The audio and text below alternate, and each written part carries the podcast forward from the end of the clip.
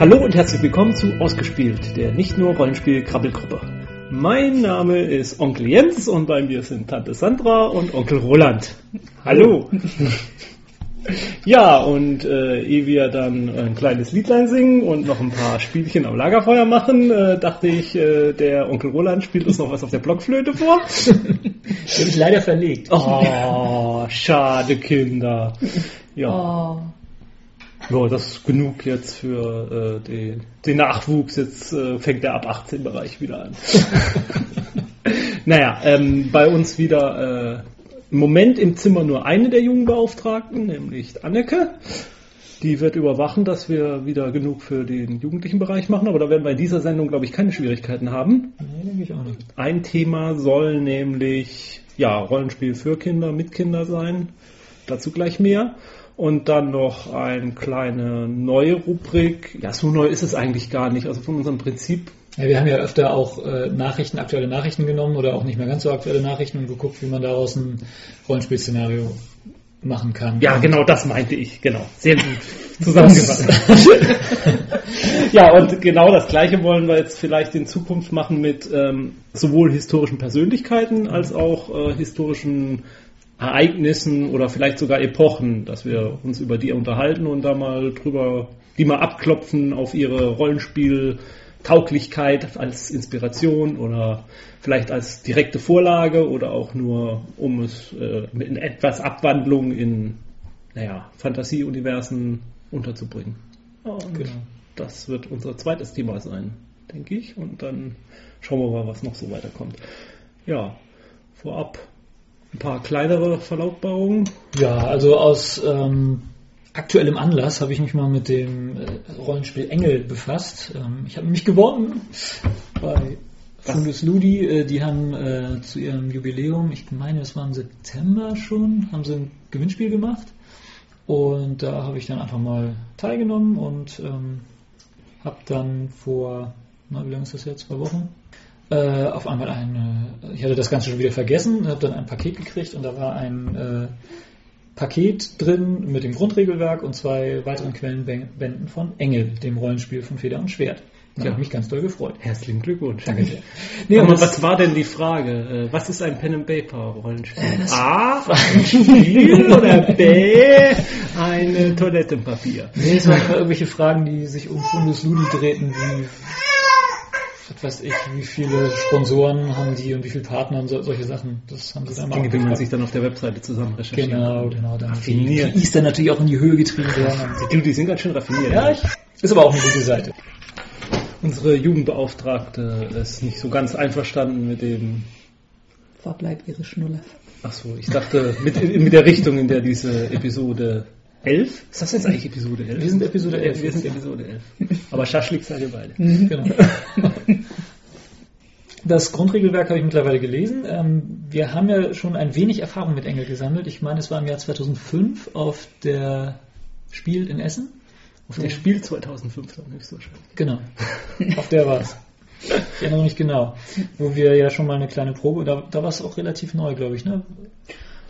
Ja, ich glaube, es zumindest die zweite Auflage war da relativ neu noch, oder? Ja. Es gab, ich meine, eine erste Auflage ist schon älter. Mhm, Äh, also ich glaube auch wie auch richtig immer. nagelneu war es nicht. Wie auch immer, da haben wir eine kleine Testrunde gespielt, wobei äh, wir ja eine Autorin äh, da sitzen hatten, die uns eigentlich die meiste Zeit nur vom Hintergrund erzählt hat. Und wenn ich jetzt noch den Namen wüsste, ich habe ihn komplett vergessen. Weil die hat diese Romanserie über Britannica geschrieben, in der ich Ja. sogar den ersten Teil gelesen habe. Ja. Und ähm, richtig viel gespielt haben wir da, glaube ich, nicht. Nee, also ich glaube, nur so eine kleine. Wir haben Szene. Charaktererschaffung gemacht Genau, und sie hat genau. uns unglaublich viel erzählt. Genau. Wobei ich auch sagen muss, äh, ich glaube, die Stärke von Engel liegt auch eher beim Hintergrund. Und ich weiß, also gut, wir haben ja nun nicht so viel Spielerfahrung gesammelt, deswegen will ich mich da jetzt nicht so aus dem Fenster lehnen, aber mich hat das nach Lesen des Grundregelwerks jetzt auch nicht so gereizt, das mal zu spielen, muss ich sagen. Ja, ich muss auch sagen, damals, als wir diese Einführungsrunde gemacht haben, war ich sehr begeistert davon und habe mir dann auch das Grundregelwerk gekauft, habe es angefangen zu lesen. Ich meine, ich habe es auch zu Ende gelesen. Und ich hatte dann auch dieses äh, Gefühl am Ende so, ja, jetzt habe ich das gelesen und nu, so richtig Bock zu spielen habe ich es nicht. Mhm.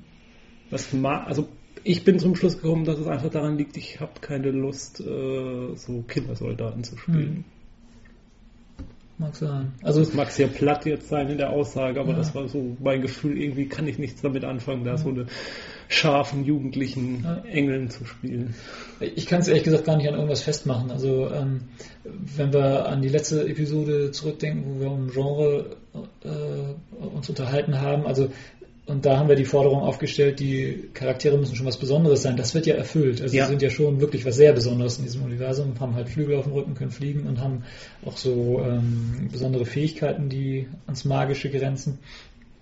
Die Bedingung ist ja gegeben, aber weiß auch nicht, irgend- irgendwas hat mir auch gefehlt. Also, wobei ich das sehr ambitioniert alles finde. Also ich finde es sehr schön aufgemacht, mir gefällt das ganze Layout und auch die der Hintergrund, der passt irgendwie, der ist schon stimmig und äh, da ist auch eine ganze Menge Elan reingesteckt worden und das, das merkt man auch.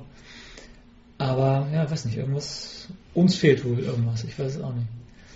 Ähm, und nett finde ich das Arcana-System, das finde ich einen schönen Ansatz und eine schöne Idee. Also so, das passt das ja nur, man kann es sich ja auch für andere Spiele mal benutzen, aber eigentlich ist es ja schon von der Benennung dieser Karten her genau auf Engel abgestimmt.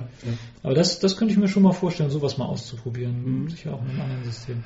Also, wenn ich, äh, wenn sich ein Spielleiter finden würde, Mhm. dann wäre ich der Letzte, der sich verweigert, da Mhm. so eine Runde mitzumachen. Mhm. Aber ähm, also in der Rolle des Spielleiters kann ich damit mit dem Mhm. System überhaupt nichts anfangen. Mhm. Und es sei denn, man würde jetzt nicht unbedingt diese Engel spielen, Mhm. sondern welche von diesen ähm, weltlichen Aufständischen, die gegen die Kirche arbeiten. Ich Aber da wird mir schon wieder fehlen, ähm, ja, bei den Diadochen, die in den Diadochen war das, da, genau. Da wird mir schon wieder fehlen, dass die dann nichts Besonderes haben, außer sie haben jetzt irgendwelche technischen Gimmicks. äh, Ja, das wird mir ausreichen, ja. glaube ich. Ja. Also, aber ja, also es steht, es steht nicht an, weder so noch so. Ich, obwohl ich gerade jetzt am Wochenende mit jemandem gesprochen haben, der meinte, er kennt einen, der verzweifelt eine Engelrunde sucht, aber äh, das sind auch wir die falsche Anlaufstelle Ja. für mich. Aber eigentlich ähm, wollte ich jetzt auf was anderes hinaus, äh, nämlich das eigentlich nur zum Anlass nehmend, ähm, dem auf den Grund zu gehen, wie das jetzt eigentlich weitergeht mit Engel. Denn es wurde, meine ich, letztes Jahr oder Anfang des Jahres angekündigt, dass es in diesem Jahr zu Ende geführt wird. Denn ähm, Engel, muss man auch sagen, gleicht in vielen Dingen sehr stark der alten World of Darkness vom Prinzip her. Also einmal, dass du diese Engelorden hast, die ähneln doch sehr den Vampir-Clans. Soll jetzt alles kein Vorwurf sein, aber ne, ist, äh, Also wenn man dem klaut, halt dann ja bei einem bewährten Ist ja System, auch warum okay. nicht? ähm, dann äh, haben die alle so Sonderfähigkeiten, die sie an die Disziplinen erinnern. Ist auch alles okay.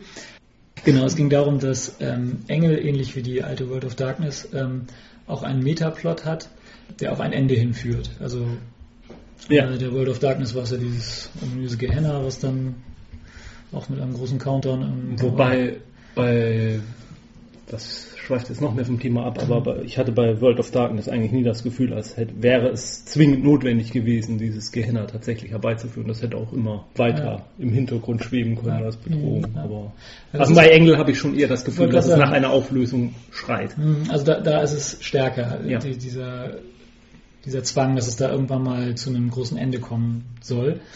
Und das, diese Auflösung, die sollte halt angeblich dieses Jahr passieren. Ähm, die Fans, die sich ja nun schon äh, um das Spiel gesammelt haben, hatten natürlich gehofft, dass das vor allem in Rollenspielmaterial Mhm. kommt. Ähm, das wurde aber schon relativ früh gesagt, dass es das nicht geben wird. Problem ist, äh, also die Macher hatten zwar eine ganze Menge geplant, durchaus, also da hätte sonst noch wie viel passieren können. Äh, der wirtschaftliche Erfolg, der wirtschaftliche Erfolg blieb aber aus. Ähm, also so ambitioniert das äh, Projekt war, es haben halt einfach nicht genug gekauft. Ich denke, es war, man kann ja sagen, es war zu ambitioniert, Ja. denke ich mal. Also es ist Wirklich, einfach ja. kein Szenario, was äh, die Lizenz zum Gelddrucken darstellt. Ja. Da muss man halt irgendwas mit Fantasy machen, so bitter das ist. Also klassischer Fantasy. Wobei ich auch sagen muss, es ist trotzdem äh, richtig, das mal insoweit richtig zu machen, als dass man das macht, was man sich ausgedacht hat, was man gut findet und nicht was unbedingt sofortigen wirtschaftlichen Erfolg. Ja. Äh, Die Welt ist eben böse und belohnt solche Kreativität nicht. So ist Genau. das eben nun mal. aber einen Abschluss wird es geben. Und mein letzter Stand da, es war ein bisschen nicht so leicht, das rauszukriegen, was denn nun wirklich geplant war, weil ich das ja nun in der letzten Zeit nicht verfolgt habe, sondern jetzt einfach so relativ Mhm. spontan auf diesen Anlass hin mal äh, äh, nachgeguckt habe. Bei Feder und Schwert selbst steht da eigentlich nicht so viel. Man muss da schon in dieses Forum gehen, wo genau darüber. Ach genau, das wollte ich jetzt noch fragen. Die haben wieder ein Forum. Ja. Oho. Also Also da gab es auch mal eine ganze Zeit lang, ähm, haben sie mal ihr Forum komplett Mhm. gelöscht bei Feder und Schwert, weil sie Angst hatten, sie könnten verklagt werden wegen diverser Urteile des äh, ach so weißen Landgerichts Hamburg in äh, Mediensachen. Ah. Nee, und das, war auch eine ganze Zeit lang, eine, äh, was äh, Feder und Schwert in der Szene ziemlich übel genommen wurde, dass sie eben kein Forum mehr darstellen und ähm, dafür haben sie auch ziemlich Prügel eingesteckt. Also von daher neu für mich, dass sie wieder ein Forum haben. Ja, also die, ich weiß jetzt nicht, wie lange das, das schon wieder da ist. Ich habe mir die Einträge natürlich nur zu dem Unterforum der Engel angeguckt und die sind ein halbes Jahr mindestens alt. Okay, also also doch schon einige so, Zeit. so Okay. lang wird es das wohl schon Ich bin geben. überhaupt nicht mehr informiert. es müsste so einen Rollenspiel-Podcast geben, der einen über solche Sachen informiert. Na gut, ähm, da wurde auf jeden Fall dann mitgeteilt, zum einen, es wird halt zwei Romane geben, wovon der eine schon erschienen ist, namens Deus Vult.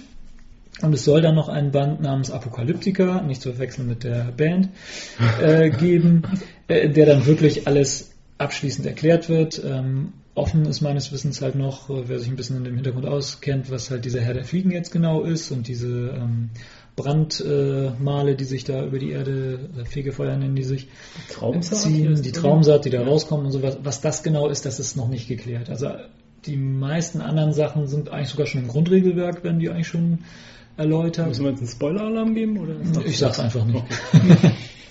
um, und äh, die, die eben genannten Sachen sind aber halt noch offen. Und das soll dieser allerletzte Band wohl alles dann aufdecken. Und äh, der Name sagt ja auch schon, es wird dann wohl zu einer riesengroßen Umwälzung dann noch kommen. Also die, die äh, im Forum hieß es irgendwie im Oktober, dass äh, dieser Roman Apokalyptica dieses Jahr wohl noch kommen soll, aber ich nehme mal an, dass das wohl nichts mehr wird. Warum wird das wohl nichts mehr? Ja. Aktuell bei Feder und Schwert sind nur die Verlagsveröffentlichungen von Herbst 2009, da ist der natürlich auch noch nicht drin. Also Deus Vult kann bestellt werden, gekauft werden. Ist, Mhm. glaube ich, bei helden.de auch eine ganz nette Rezi dazu, wenn man sich da ein bisschen informieren will. Und auf Apokalyptika ist noch zu warten. Ach so, eins vielleicht noch. Ähm, es gab in diesem Forum den Versuch, äh, eine Petition zu starten, dass es doch noch ein bisschen Rollenspielmaterial gibt, weil die Macher da Mhm. auch gesagt haben, ja, wir haben ja so viel Zeug, äh, das werden wir dann wohl alles mit ins Grab nehmen. Und Mhm. dann gab es so einen kleinen Aufschrei von wegen, nee, das dürft ihr nicht, das wollen wir haben. Dann wenigstens als PDF oder mit Vorkaufsliste oder was weiß ich. Aber wenn ich das jetzt richtig mitgekriegt habe, ist diese Petition dann auch äh, im Sande verlaufen, beziehungsweise ergebnislos, weil mein Stand ist, es gibt diese beiden Romane Mhm. und dann ist Schluss. Ja, verstehe ich. Ja, ich verstehe es einerseits so, schon, aber andererseits verstehe ich es auch nicht, dass man das dann nicht als PDF kostenlos Mhm. den Fans zur Verfügung stellt. Vielleicht müsste es dann doch nochmal richtig ausarbeitet werden, da hat man dann keine Ja Zeit. gut, zu. aber wenn es kostenlos... Ja, okay. Ja, Nein, wenn es kostenlos sein soll, also dann lohnt sich ja gar nicht. Ja, eben, dann kommt man, dann, dann kann ja aber auch keine Ansprüche stellen. Achso, du meinst dann einfach den, ja. den Kram so wie er ist. Ja, ich kann, nein, ich Mhm. kann mir auch durchaus vorstellen, warum man es nicht macht, aber ähm, für die Fans denkt ja nicht mal einer einmal an die Fans. Ja, das und dann ähm, ist mir noch was anderes in den letzten Wochen aufgefallen. Wir hatten ja in einer der ersten Episoden mal über freie Rollenspiele geredet. Und da haben wir, glaube ich, auch mal dieses 1W6 Freunde Oh ja, ich erwähnt. mich. Ein Rollenspiel, das die Dorp äh, mal entwickelt haben, ähm, wo es darum geht, sowas wie TKKG und Fünf Freunde und sowas nachzuspielen. Passt vielleicht auch ein bisschen zu unserem Thema nachher. Ja. Ähm, man spielt halt Kinder, die ein bisschen Detektiv spielen und natürlich alle Fälle lösen, was die blöden Erwachsenen natürlich nicht hinkriegen. Ich wäre damit durchgekommen, wenn diese verdammten Kinder nicht gewesen wären. Genau so.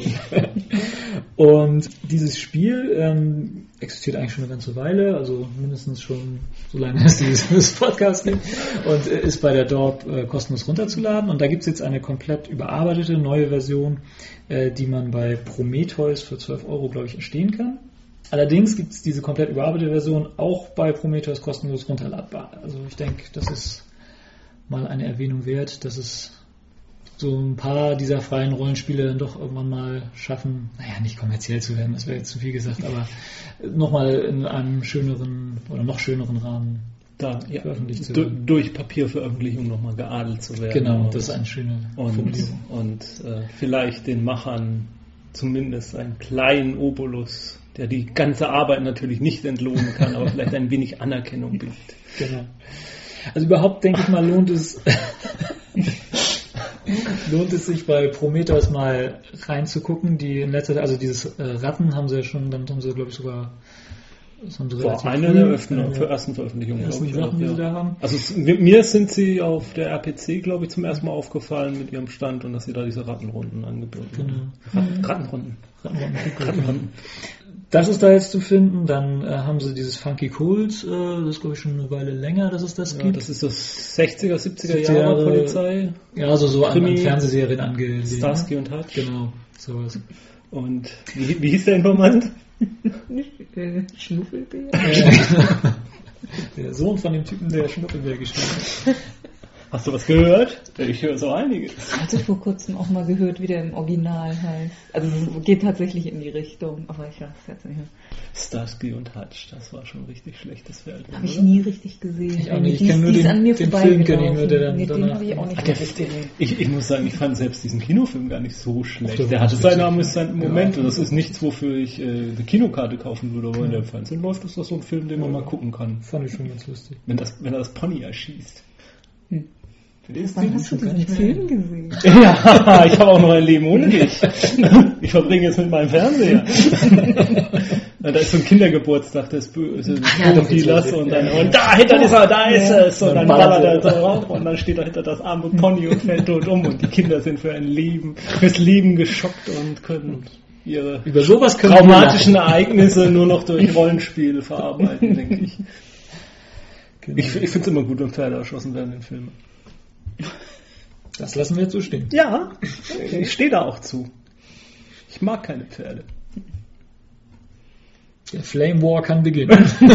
Ich hasse Pferde. Tag, mein Außer auf Name. dem Teller, oder? Ja, ich habe schon Pferd gegessen. Echt? Und wie schmeckt's? Die Hühnchen. Nein, wie, wie, wie, wie so ein bisschen in Richtung Rind natürlich, überraschenderweise Ja, ja. nicht. Ein Pferdesteak. Meine Oma hat ja immer gesagt, dass Pferde keine Nieren haben, aber das würde jetzt zu weit führen. Aber Pferde können sich nicht übergeben. Sagt Schon. Pferde kotzen sehen. Genau deswegen. Der Spruch. Ja, ich weiß. So, ähm, um das Thema Prometheus nochmal abzuschließen. Um das Thema ähm, Pferde nicht zu vergessen, möchte ich sagen, man sollte auch des Öfteren in ähm, Fantasy-Abenteuern, wenn die Gruppe angeblich kein Proviant mehr hat, gerade darüber nachdenken, dass man noch den treuen Esel dabei hat. Ja, tut mir leid, Fury. du oder ich. Machen wir uns doch nichts vor, ein Pferd würde uns fressen, wenn es könnte. das würde Mr. Ed da jetzt zu sagen. Ja, doch. Nur eine Möhre in den Arsch geschoben bekommen und sich seine Lippen bewegt. Gut, ähm, Ja, jetzt komm mal mit deinem Thema wieder. Jetzt krieg mal die Kurve. das, äh, ich versuch's gar nicht erst. Nein, eins der weiteren Rollenspiele, die es ja jetzt seit kurzem gibt, äh, ist eins namens Barbaren. Ähm, Da war ich gar nicht so schlecht jetzt in der Rolle, das habe ich vorweggenommen. genau, genau. ähm, das sicher auch mal ein Blick wert ist, äh, will ich jetzt so viel gar nicht drüber verlieren, weil ich es mir noch gar nicht angeguckt habe, ehrlich gesagt. Es klingt aber ganz witzig, soll ein satirisches Rollenspiel sein, wo man eben Barbaren spielt und da halt mal so richtig vom Leder ziehen kann. Klingt gut. Könnte also, lustig sein. Wir gucken ich- uns das vielleicht mal an. ja, aber gerne. Also, das klingt zumindest ähm, nach was anderem auch mal wieder. Und ich habe zumindest, was ich so äh, in Foren bei Blutschwedder und wenn ich mir mal ein bisschen rumgeguckt habe, gerade dieses Barbaren kam, glaube ich, ziemlich gut an. Mhm. Da haben einige Leute drüber geschrieben und ihre Begeisterung zum Ausdruck gebracht. Sicherlich ein Blick wert. Also kauft es euch. Ja, kauft es einfach. Die Wirtschaft muss ja auch angekurbelt Genau. werden. genau. Und Gerade heute ist ja der, wie heißt das neue Gesetz beschlossen worden? ähm, ach, Maßnahmen zur äh, das Wachstumsbeschleunigungsgesetz. Wachstumsbeschleunigungsgesetz. Das Das so, klingt ne? richtig. Ja, irgendwie so hieß es. Das alles wird besser gesetzt. Und da gerade angeblich das Rollenspiel ja ewig im Niedergang befindlich ist, sind das doch mal Nachrichten, die mutig äh, einem Mut machen. So. Ja, das ist die Rollenspiel-Wachstumsbeschleunigungsmeldung des Tages. Ein bisschen was können wir noch zu Cthulhu sagen. kann man zum einen bis zum 28. Februar 2010 noch sein Cthulhu Now Abenteuer bei cthulhu.de einschicken. Zu gewinnen gibt es ein Quellenband seiner Wahl und das Abenteuer wird sogar in online veröffentlicht, wenn man gewonnen hat. Also bei den Quellenbändern würde ich von äh, Terra Cutuliana abraten und ähm, ein bisschen auch von Arkham. Aber Traumlande würde ich empfehlen. Okay. Aber man kann ja bei Cthulhu jetzt auch mitmachen, ne? Habe ich gelesen. In, in so einem Forum kann man seine Vorschläge, wie man, was genau war es, die Neuauflage des Grundregelwerks? Ähm, ja, Sie haben geschrieben, irgendwann ist ja mal das Grundregelwerk ausverkauft und das Spieler, Spielleiterhandbuch Mhm. und das Spielerbuch. Also ist ja zweigeteilt. Ne? Mhm. Ihr versteht. Jo. Und ähm, irgendwann ist ja mal die Auflage ausverkauft und dann denken sie ja drüber nach, eine neue Auflage zu machen, weil Cthulhu verkauft sich ja offensichtlich für ein Rollenspiel ganz gut in Mhm. Deutschland. Und dann wird man ja mal ein bisschen überarbeiten und da haben sie drum gebeten um Eingebungen der Fans, weil man ja selber offensichtlich keine Lust hat, sich Gedanken zu machen. Nein, also die Fans sollen natürlich Wir sind aber mitarbeiten. auch zynisch heute. Ja, es liegt am Wetter und an dieser furchtbaren vorweihnachtlichen Zeit. Und da sollen eben die Fans mitarbeiten, Vorschläge machen. Sie haben aber auch gleich gesagt, also Änderungen am Regelsystem selber sind nicht drin, weil das ist nun mal eine Lizenz von Chaosium und die haben da das letzte Wort, was das Regelsystem angeht. So habe ich es jedenfalls in Erinnerung. Mhm. Also Dinge wie, welche Berufe sollen nochmal ähm, dargestellt werden mit Werten dann, also Grundfertigkeiten von Berufen, was ist da vielleicht interessant in den 20er Jahren, wo fehlen nochmal Informationen vom Hintergrund und dergleichen mehr. Und ich hoffe dann, das wird auch ein Buch, was mal wieder rollenspielerisch mehr Inhalt hat. Denn das war Das mein, mein persönliches Trauma in letzter Zeit mit Cthulhu-Veröffentlichungen gewesen. Also ich konnte mit dem Terra Cthulhuiana nicht wirklich viel anfangen, muss ich sagen, weil da haben mich zwei Sachen richtig gestört. Einerseits, dass keine Trennung in dem Buch war zwischen tatsächlichen historischen Fakten und dem, was sie sich sozusagen ausgedacht haben, Mhm. sondern die haben immer nur diese Städte, das Alexandergrab und äh, das ist auch passend jetzt nachher zum gleichen im nächsten Thema. Oder auch ähm, die Pyramiden und dergleichen mehr, diese Ortlichkeiten, die ja danach schreien, ähm, dem irgendwie mit Cthulhu zu verbinden, die sind da halt dargestellt, aber es ist halt einfach ein Fließtext, in dem nicht so wirklich unterschieden wird zwischen echten historischen Fakten oder vermeintlich historischen Fakten und das, was sie sich so als Cthulhu-Hintergrund reingedacht haben. Das fand, hat mich gestört, hat mich echt gestört. Mhm.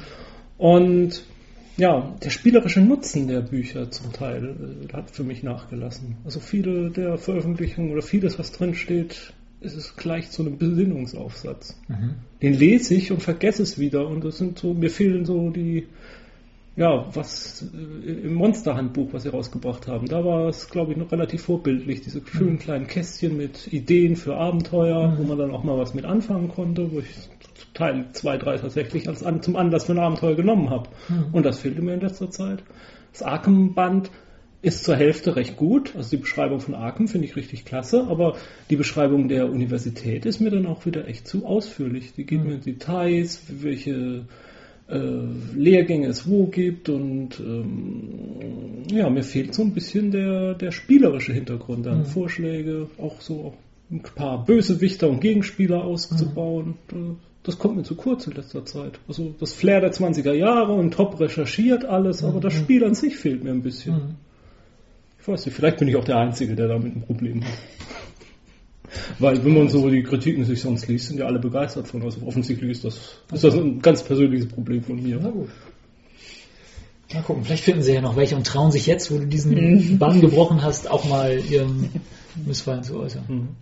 Äh, wo wir bei Cthulhu gerade sind, wollen wir den Film nochmal erwähnen? Oh ja, das war schön. Mhm. Das sollten wir erwähnen. Wir haben den Cthulhu-Stummfilm geguckt. Call, Call of Cthulhu. Call of Cthulhu, Stimmt, den der hätten wir den mal mitbringen können.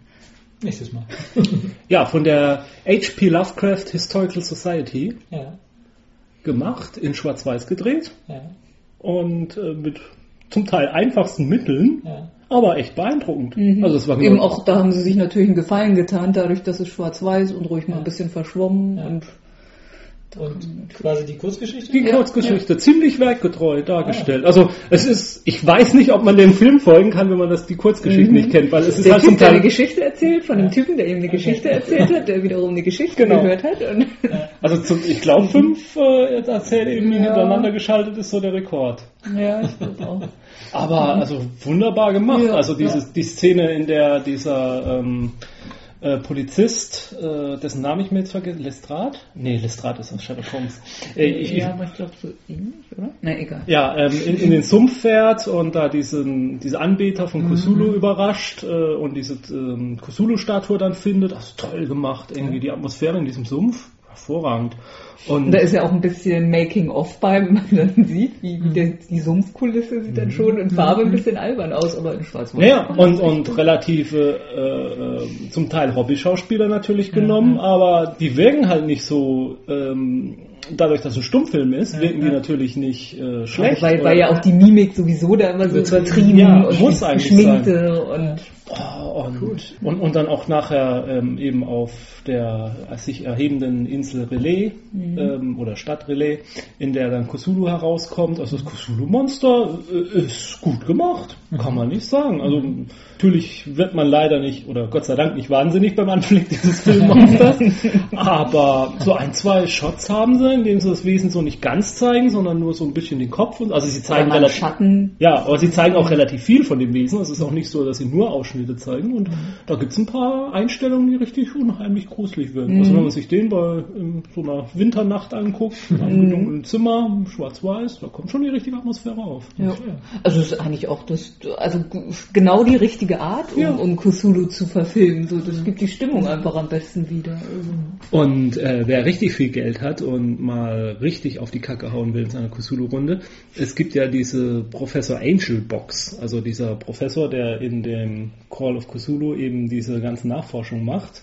Der, bei dem findet man, findet ja dann sein Sohn oder sein Testamentsverwalter findet ja diese Box, in der er das alles gesammelt hat. Und diese Requisite kann man bei der Historical Society, H.P. Lovecraft Historical Society bestellen. Das ist richtig edel aufgemacht. Ich weiß nicht, was das Ding kostet, aber als Handout, boah. Lasst es bloß nicht an. Wenn man mal, wenn man mal so ein paar bisschen Geld über hat und mal so richtig auf die Kacke hauen will in der Rollenspielrunde, Mensch, das ist ein geiles Ding. Aber ich glaube, man kann auch die Cthulhu-Statue, also die Statuette haben, ja, kann man alles bei denen kaufen. Und den, das neueste Projekt, das sie rausbringen, meine ich, ist dann tatsächlich mal ein Tonfilm. Und zwar, glaube ich, wollen sie der Flüsterer im Dunkeln verfilmen. Was auch, äh, traue ich denen durchaus zu, dass sie es gut hinbringen. sind, sind ja auch nicht viele Rollen. Ne? Ja. Also, Es ist ja auch ein Kammerspiel zum großen Teil. Ja. Das könnte ich mir auch gut vorstellen, dass das gut wird. Kann auch sein, dass es sogar schon gibt. Also ich habe jetzt nicht nachgeforscht, wie weit die Dreharbeiten da gediegen sind. Und ich meine auch, es gibt eine Radioproduktion von denen, Berge des Wahnsinns. Da habe ich mal Ausschnitte gehört bei Joxotos. Sotos Radio haben sie mal Ausschnitte davon gespielt. Das klang auch gut, also richtig professionell. Ja, also den Film kann man echt erzählen. unbedingt, unbedingt gucken. Wenn ihr keine News mehr habt, Also ich würde sonst an der Stelle vielleicht meinen, meinen neu entdeckten Podcast mal vorstellen, weil für Ich liebe es reicht's doch nicht ganz. okay. Okay, nee, der ist vielleicht an der Stelle ganz gut, weil das leitet dann, glaube ich, dann so zum Hauptthema gut über. Dann macht das Sinn. Ja. ja, also denn ich muss ja gestehen, ich habe bisher selber ja eigentlich gar keine Podcasts gehört. Ich mache ja nur so mit. Unsere Politiker haben ja auch Ja, vorher nie genau. Politik gemacht und machen dann mal Politik. Irgendwie sind wir heute auch sehr politisch. Also wir stehen zur Demokratie. Das wollte ich jetzt mal als Statement eingeworfen haben, damit da kein falscher Eindruck einkommt. Ja, und jetzt, wo ich dann ja tatsächlich mal eine gute Gelegenheit habe, einen Podcast zu hören, nämlich wenn ich mein Töchterlein im Kinderwagen durch die Gegend schipper, habe ich mir auch gleich den passenden Podcast dazu rausgepickt. Und zwar, äh, also englischsprachig aus den USA, How to Grow Your Geek. Schöner Titel. Ja, von einer Mutter von zwei Kindern. Die inzwischen habe ich dann auch mal die erste Folge gehört, weil unser MP3-Player, der wirft die Folgen immer lustig durcheinander. Also ich habe es jetzt endlich geschafft, die erste Folge zu hören. Und da sagt sie auch, dass sie einen Masterabschluss in Psychologie hat. Oha. Also die ist dann tatsächlich auch noch doppelt vom Fach. Und ja, sie ist eben Geek und eine Mutter und ja, stellt dann Spiele und Filme und Bücher vor und Rollenspiele und alles, was sie so findet, warum es sich für Kinder eignet und ja, und aber auch richtig über, über Erziehung und ihre Kinder und ja, also es ist nicht, nicht immer gleich spannend, aber man kann es immer gut hören. Im Gegensatz zu unserem Podcast, der immer Wahnsinn. Ja, ja, der ist Natürlich, immer ja. großartig. Jede Minute Nerven zerreißt. Also jetzt vor kurzem war die 54. Episode. Und die haut jede Woche eine raus, oder? ja, nicht ganz, aber sie hat angefangen, ich glaube, im März 2008 Mhm. oder so. Also ich habe jetzt, glaube ich, die ersten acht Episoden und die neuesten vier Episoden oder so bis gehört. einiges Also, ja. Wenn ich drüber nachdenke, März 2008 haben wir da nicht auch gerade angefangen? Kann sogar sein. Also einjähriges hatten wir. Nee, egal jetzt. Ja. Aber 54 haben die da schon. ja gut, aber die macht das ja auch allein. Die hat keine, keine Probleme, Termine mit anderen Leuten zu finden und System die schnippelt uns auch das. schon überholt. Ja, und sie hat auch immer nur so, so 20 Size doesn't matter. Sie hat auch nur 20 bis 30 äh, Minuten immer pro Episode und wie gesagt, und, äh, die hat auch eine, eine Voicemail, wo immer Leute anrufen, die sie dann auch einfach Okay. äh, pauschal mit abspielt. So füllt man natürlich seinen Podcast auch. Puh, zu sowas hätten wir gar keinen, gar keinen Platz in unserem Podcast. Hm. Aber die Idee finde ich jetzt nicht schlecht. Da ruft uns doch einfach mal an. Unter der gebührenfreien Nummer. Nicht ganz gebühren. Nicht ganz. 990. Ruf mich an. äh, ja. Und ja außerdem ähm, möchte ich auch nochmal, die anderen können vielleicht öfter, aber wir können viel länger. Ihr könnt ja stundenlang weitermachen. kann ich bestätigen. Kann er wirklich. Okay. Hätte ich jetzt uns wieder Was? Verstehen Sie. Hätte ich jetzt die Simpsons zitiert mit, wie hieß die Corey Hotline? Mal sehen, was heute so in der Zeitung steht. Ich dachte, diese Folge würde mal kürzer werden. aber wir schneiden so dermaßen ab. Aber alles Ja. rausschneiden. Also, Haben wir noch nie gemacht. äh, Podcast äh, How to Grow Your Geek unter, äh, ja, ich glaube, How to Grow Your Geek.com. Bei Farpoint Media. Genau. Wo man auch Slice of Sci-Fi zum Beispiel hören kann. Auch ein sehr hervorragender Podcast. Oder Dragon Page oder Ja, also Farpoint Media hat jede Menge passende Podcasts. Und unter anderem Uns auch? Nein, die haben nur englischsprachige. Menno. aber wir werden ja demnächst äh, synchronisiert. Echt cool. Von wem? Ah, weiß nicht, deine Rolle synchronisiert, glaube ich, ähm, Bruce Willis und ich werde synchronisiert. Ähm, lass mich überlegen. Tom Cruise. Ja, okay, also zurück zum Thema. How to Grow Your Geek, genau der richtige Podcast für unsere zahlreichen, die zahlreichen Eltern unter unseren Hörern, die ihre Kinder in der Gegend rumschippern und dabei was hören wollen. Thema. Neben uns. Ja, ja, da es von uns ja nicht so oft neue Folgen gibt, muss man ja auch mal was anderes einschieben. Nee, dann kommen wir zu, ja, wir haben das letzte Mal schon angekündigt gehabt. Wir wollen uns mit Kindern und Rollenspielen beschäftigen. Nicht unbedingt in der Reihenfolge. Und äh, also Rollenspiele für Kinder oder wie bereitet man Kinder langsam aufs Rollenspiel vor? Wie züchtet man seinen Nachwuchs? Äh, how to grow your role player? Ja, und ähm, eigentlich wollten wir einfach diese Episode mal drüber reden. Und ähm, bei den Recherchen, ja, wir recherchieren manchmal tatsächlich, bei den Recherchen sind wir darauf gestoßen, das Thema ist wahnsinnig umfangreich. Mhm. Und es gibt sehr viele Aber- Informationen im Web dazu auch. Und es gibt auch recht viele, recht viele Rollenspielsysteme, die sich damit beschäftigen. Viele auch kostenlos, also freie Rollenspielsysteme. Und deswegen kam uns der Gedanke, wir machen daraus nicht eine Episode, sondern wir machen daraus eine lose Serie. Genau. Wir sprechen das Thema des Öfteren mal an.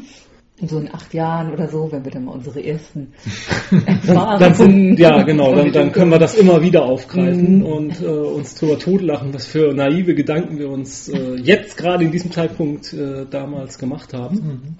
Und ähm, ja, und das Thema an sich ist für uns eben halt interessant, für, weil wir unseren Nachwuchs dazu bringen wollen. Allein schon, ähm, weil wir irgendwann vielleicht keinen Bock mehr haben, unseren Arsch aus der Wohnung zu schleppen und dann können wir mit unseren Kindern ein Rollenspiel machen. endlich drei Personenspiele auch. Ja. Ja, wichtig. Also äh, nein, ähm, das, der richtig große Vorteil daran ist ja, man möchte ja als äh, junge Eltern ist man ja naiv und äh, hat, hat voller guter Vorsätze und möchte ja so viel Ich war wie möglich. vorher auch naiv. Ja, okay. Vorher war man naiv, jetzt ist man naiv und voller guter Vorsätze und möchte natürlich so viel wie möglich Zeit mit seinen Kindern verbringen und möchte damit mit den Kindern Spaß haben. Und ähm, ist natürlich nett, äh, wenn man die Kinder dazu bringt, dass sie an dem gleichen Spaß haben, woran man selber auch Spaß hat. Und umso eh- leichter fällt es einem natürlich auch die Zeit mit den Kindern zu verbringen wiederum. Wovon dann die Kinder wieder profitieren, wo man selber wieder profitiert. Es ist ein ewiger Kreislauf des Lebens. Lieber mit dem Kind Rollen spielen, als auf Tokyo Hotel äh, Konzert zu müssen oder so. Ja, also gut, das wird wahrscheinlich trotzdem kommen, äh, wie auch immer die. Die sind, die sind Gott sei Dank bis dann ja, da, da, von aus. du, äh, wir werden dann noch, alt. wir werden uns wünschen, es wäre Tokyo Hotel. Es werden irgendwelche Typen sein, die sich auf der Bühne ihre ähm, gengezüchteten äh, äh, Gliedmaße absägen und äh, Meinst? ja, irgend sowas. Ach, der Fantasie sind da gar keine Grenzen gewesen. Der Geschmacklosigkeit auch nicht. Ja, ich finde, das Ganze hat aber noch einen Aspekt, und zwar äh, jaulte man ja gerade in diesem Jahr auch mal wieder darum, dass es keinen Nachwuchs gibt Mhm. und Rollenspiel im Niedergang mal wieder oder immer noch oder was auch immer. Ja, das Und ist wir so arbeiten aktiv dagegen. Genau. Ja, und ich finde auch, ähm, unser Langzeitplan. Genau. Mhm. Der, der Ansatz ist halt nicht unbedingt nur Rollenspiel für Kinder, sondern grundsätzlich eben auch Rollenspiel für Einsteiger. Und es ist natürlich am besten, dass diese Einsteiger schon Kinder sind. Und Man muss sie schon früh genug in die Richtung Genau. Ja, äh, ja, also die Strategie von Scientology sozusagen. Genau. Dass sie dann ranziehen, wenn sie schwach sind und Genau. sich nicht wehren können. Genau. Genau. Ja. Nein, aber ähm, um da vielleicht gleich einzusteigen, ich habe hab manchmal auch das Gefühl, dass das, was es in letzter Zeit so ähm, an Rollenspiel gab, dann auch schon so komplex und ich will nicht sagen abgehoben, aber äh, war, dass es für Einsteiger vielleicht auch gar nicht mehr attraktiv war. Ja, also ich meine, ich denke, es liegt, also es liegt an der Tendenz, dass es Rollenspiel-Veröffentlichung äh, Veröffentlichung oder Rollenspiel immer mehr in Händen von Kleinverlagen gerät. Was eine gute Sache ist, finde Ja. ich, einerseits. Und diese Kleinverlage sind Fans mit frischen Ideen, die das Rollenspiel vorantreiben wollen. Also die von einem bestimmten Punkt ab, Genau. also die sind auf sozialisiert worden durch äh, D&D und Genau. äh, DSA, wie sie auch alle heißen. Und, äh, Und haben jetzt, wir wollen mehr, wir wollen was Genau. Besseres machen, wir wollen was äh, Intelligenteres machen. Genau. Und wie, sprechen damit die alten Hasen sozusagen Genau. an. Und äh, wir wir holen die Leute nicht mehr da unbedingt ab, ähm, wo sie äh, Ja, ja, man muss die Leute da abholen, wo sie stehen. Genau.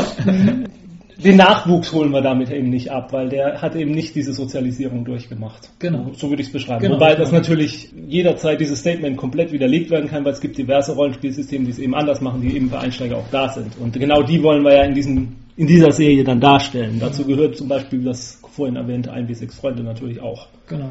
Oder ähm, was wie Ja, also es ist halt. John Sinclair oder Es ist Ja, schon möglich, als, als erfahrene Rollenspieler jederzeit einen Neuling mit reinzuholen. Ja. Das ist nach wie Ja. vor kein Problem. Aber es ist eben sowas wie, wie damals DSA oder D&D, Genau. das ist im Spielehandel. Da stoßen Genau. Leute drauf, die überhaupt nicht nach sowas Das, gucken. das Thema hatten wir ja schon mal. Also Ja. die, ich, vielleicht gibt es sowas ja wieder, aber ich äh, meine nicht, dass es diese Einsteigerboxen gibt, wo wirklich ein Zehnjähriger Mhm. äh, sich das durchlesen kann und total hin und weg ist und es total toll findet und dann sofort in die Schule rennt und äh, Ja. seine äh, Schulkameraden da ranholt und das machen wir jetzt mal. Ich Und- weiß nicht, ob es das noch... Wenn Aber wir das dann- braucht's jetzt auch nicht mehr, weil jetzt gibt's ja uns. Genau. Und wir werden unsere Kinder dazu bringen, dass sie in die Schule gehen und äh, sagen, Mhm. hey, ihr, Verbreitet die Botschaft. ja, euch wurde ein Blatt Papier und ein Bleistift geschenkt Und ein paar Würfel. und ein paar Würfel. Nun beginnt, lasse die Spiele beginnen. Genau. Ja, und ja, lose Serie, schon erwähnt. Und wir hatten gedacht, wir fangen ganz bei Adam und Eva an, nämlich wie man ein Kind macht. Nein, Quatsch. Das müsst ihr selber rauskriegen. Da können wir euch nicht abholen. Vielleicht bei Wikipedia mal gucken. Und dann mit Detailfragen könnt ihr vielleicht kommen, aber das grundsätzlich ein bisschen. Da schalten wir dann die Hotline. Ne? Ja, äh, nein, Dicke sondern damit getan, dass wir wissen, wie man Kinder macht. Toll. ja, wir, das sag ich ja, wir sind stolze Eltern, die äh, nichts anderes mehr im Kopf haben. Äh, ich brauche gar keine Das anderen jetzt Leute, ich kann selber Leute machen. Nein, äh, wir wollten jetzt bei dem Thema eigentlich anfangen. Man hat jetzt die kleine Göre zu Hause, kann eigentlich noch nicht so groß auf sie einwirken. Man bildet sich zwar ein, man könnte sie beeinflussen, indem man ihnen zum Beispiel Star Wars Musik vorsummt oder Indiana Jones. Äh, Anwesende sollen das, der ein oder andere Anwesende soll das schon getan haben. Und Aber äh, das Problem ist ja, äh, wie über Star Wars T-Shirts sind auch zu empfehlen. Aber Oh ja, klar, natürlich. Nee, wie schafft man es denn als Eltern weiter Geek zu bleiben, Nerd zu bleiben, Rollenspieler zu bleiben? Darüber wollten wir jetzt erstmal in der ersten Episode sozusagen, dieser Serie sozusagen sprechen. Da müsst ihr äh, drüber erzählen, weil ich habe es bisher nicht so ganz geschafft. Also du hast seit, äh, seit Finja da ist kein Rollenspiel mehr Ich habe letztes Mal überlegt, das letzte Mal Rollenspiel war, ähm, als wir Star Wars gespielt haben. Ich weiß nicht, ob das dieses Jahr oder sogar noch letztes Jahr Nee, war. das war dieses das Jahr. war dieses Jahr. Okay, da, dann war der Finn ja schon da. Insofern. okay, einmal einmal.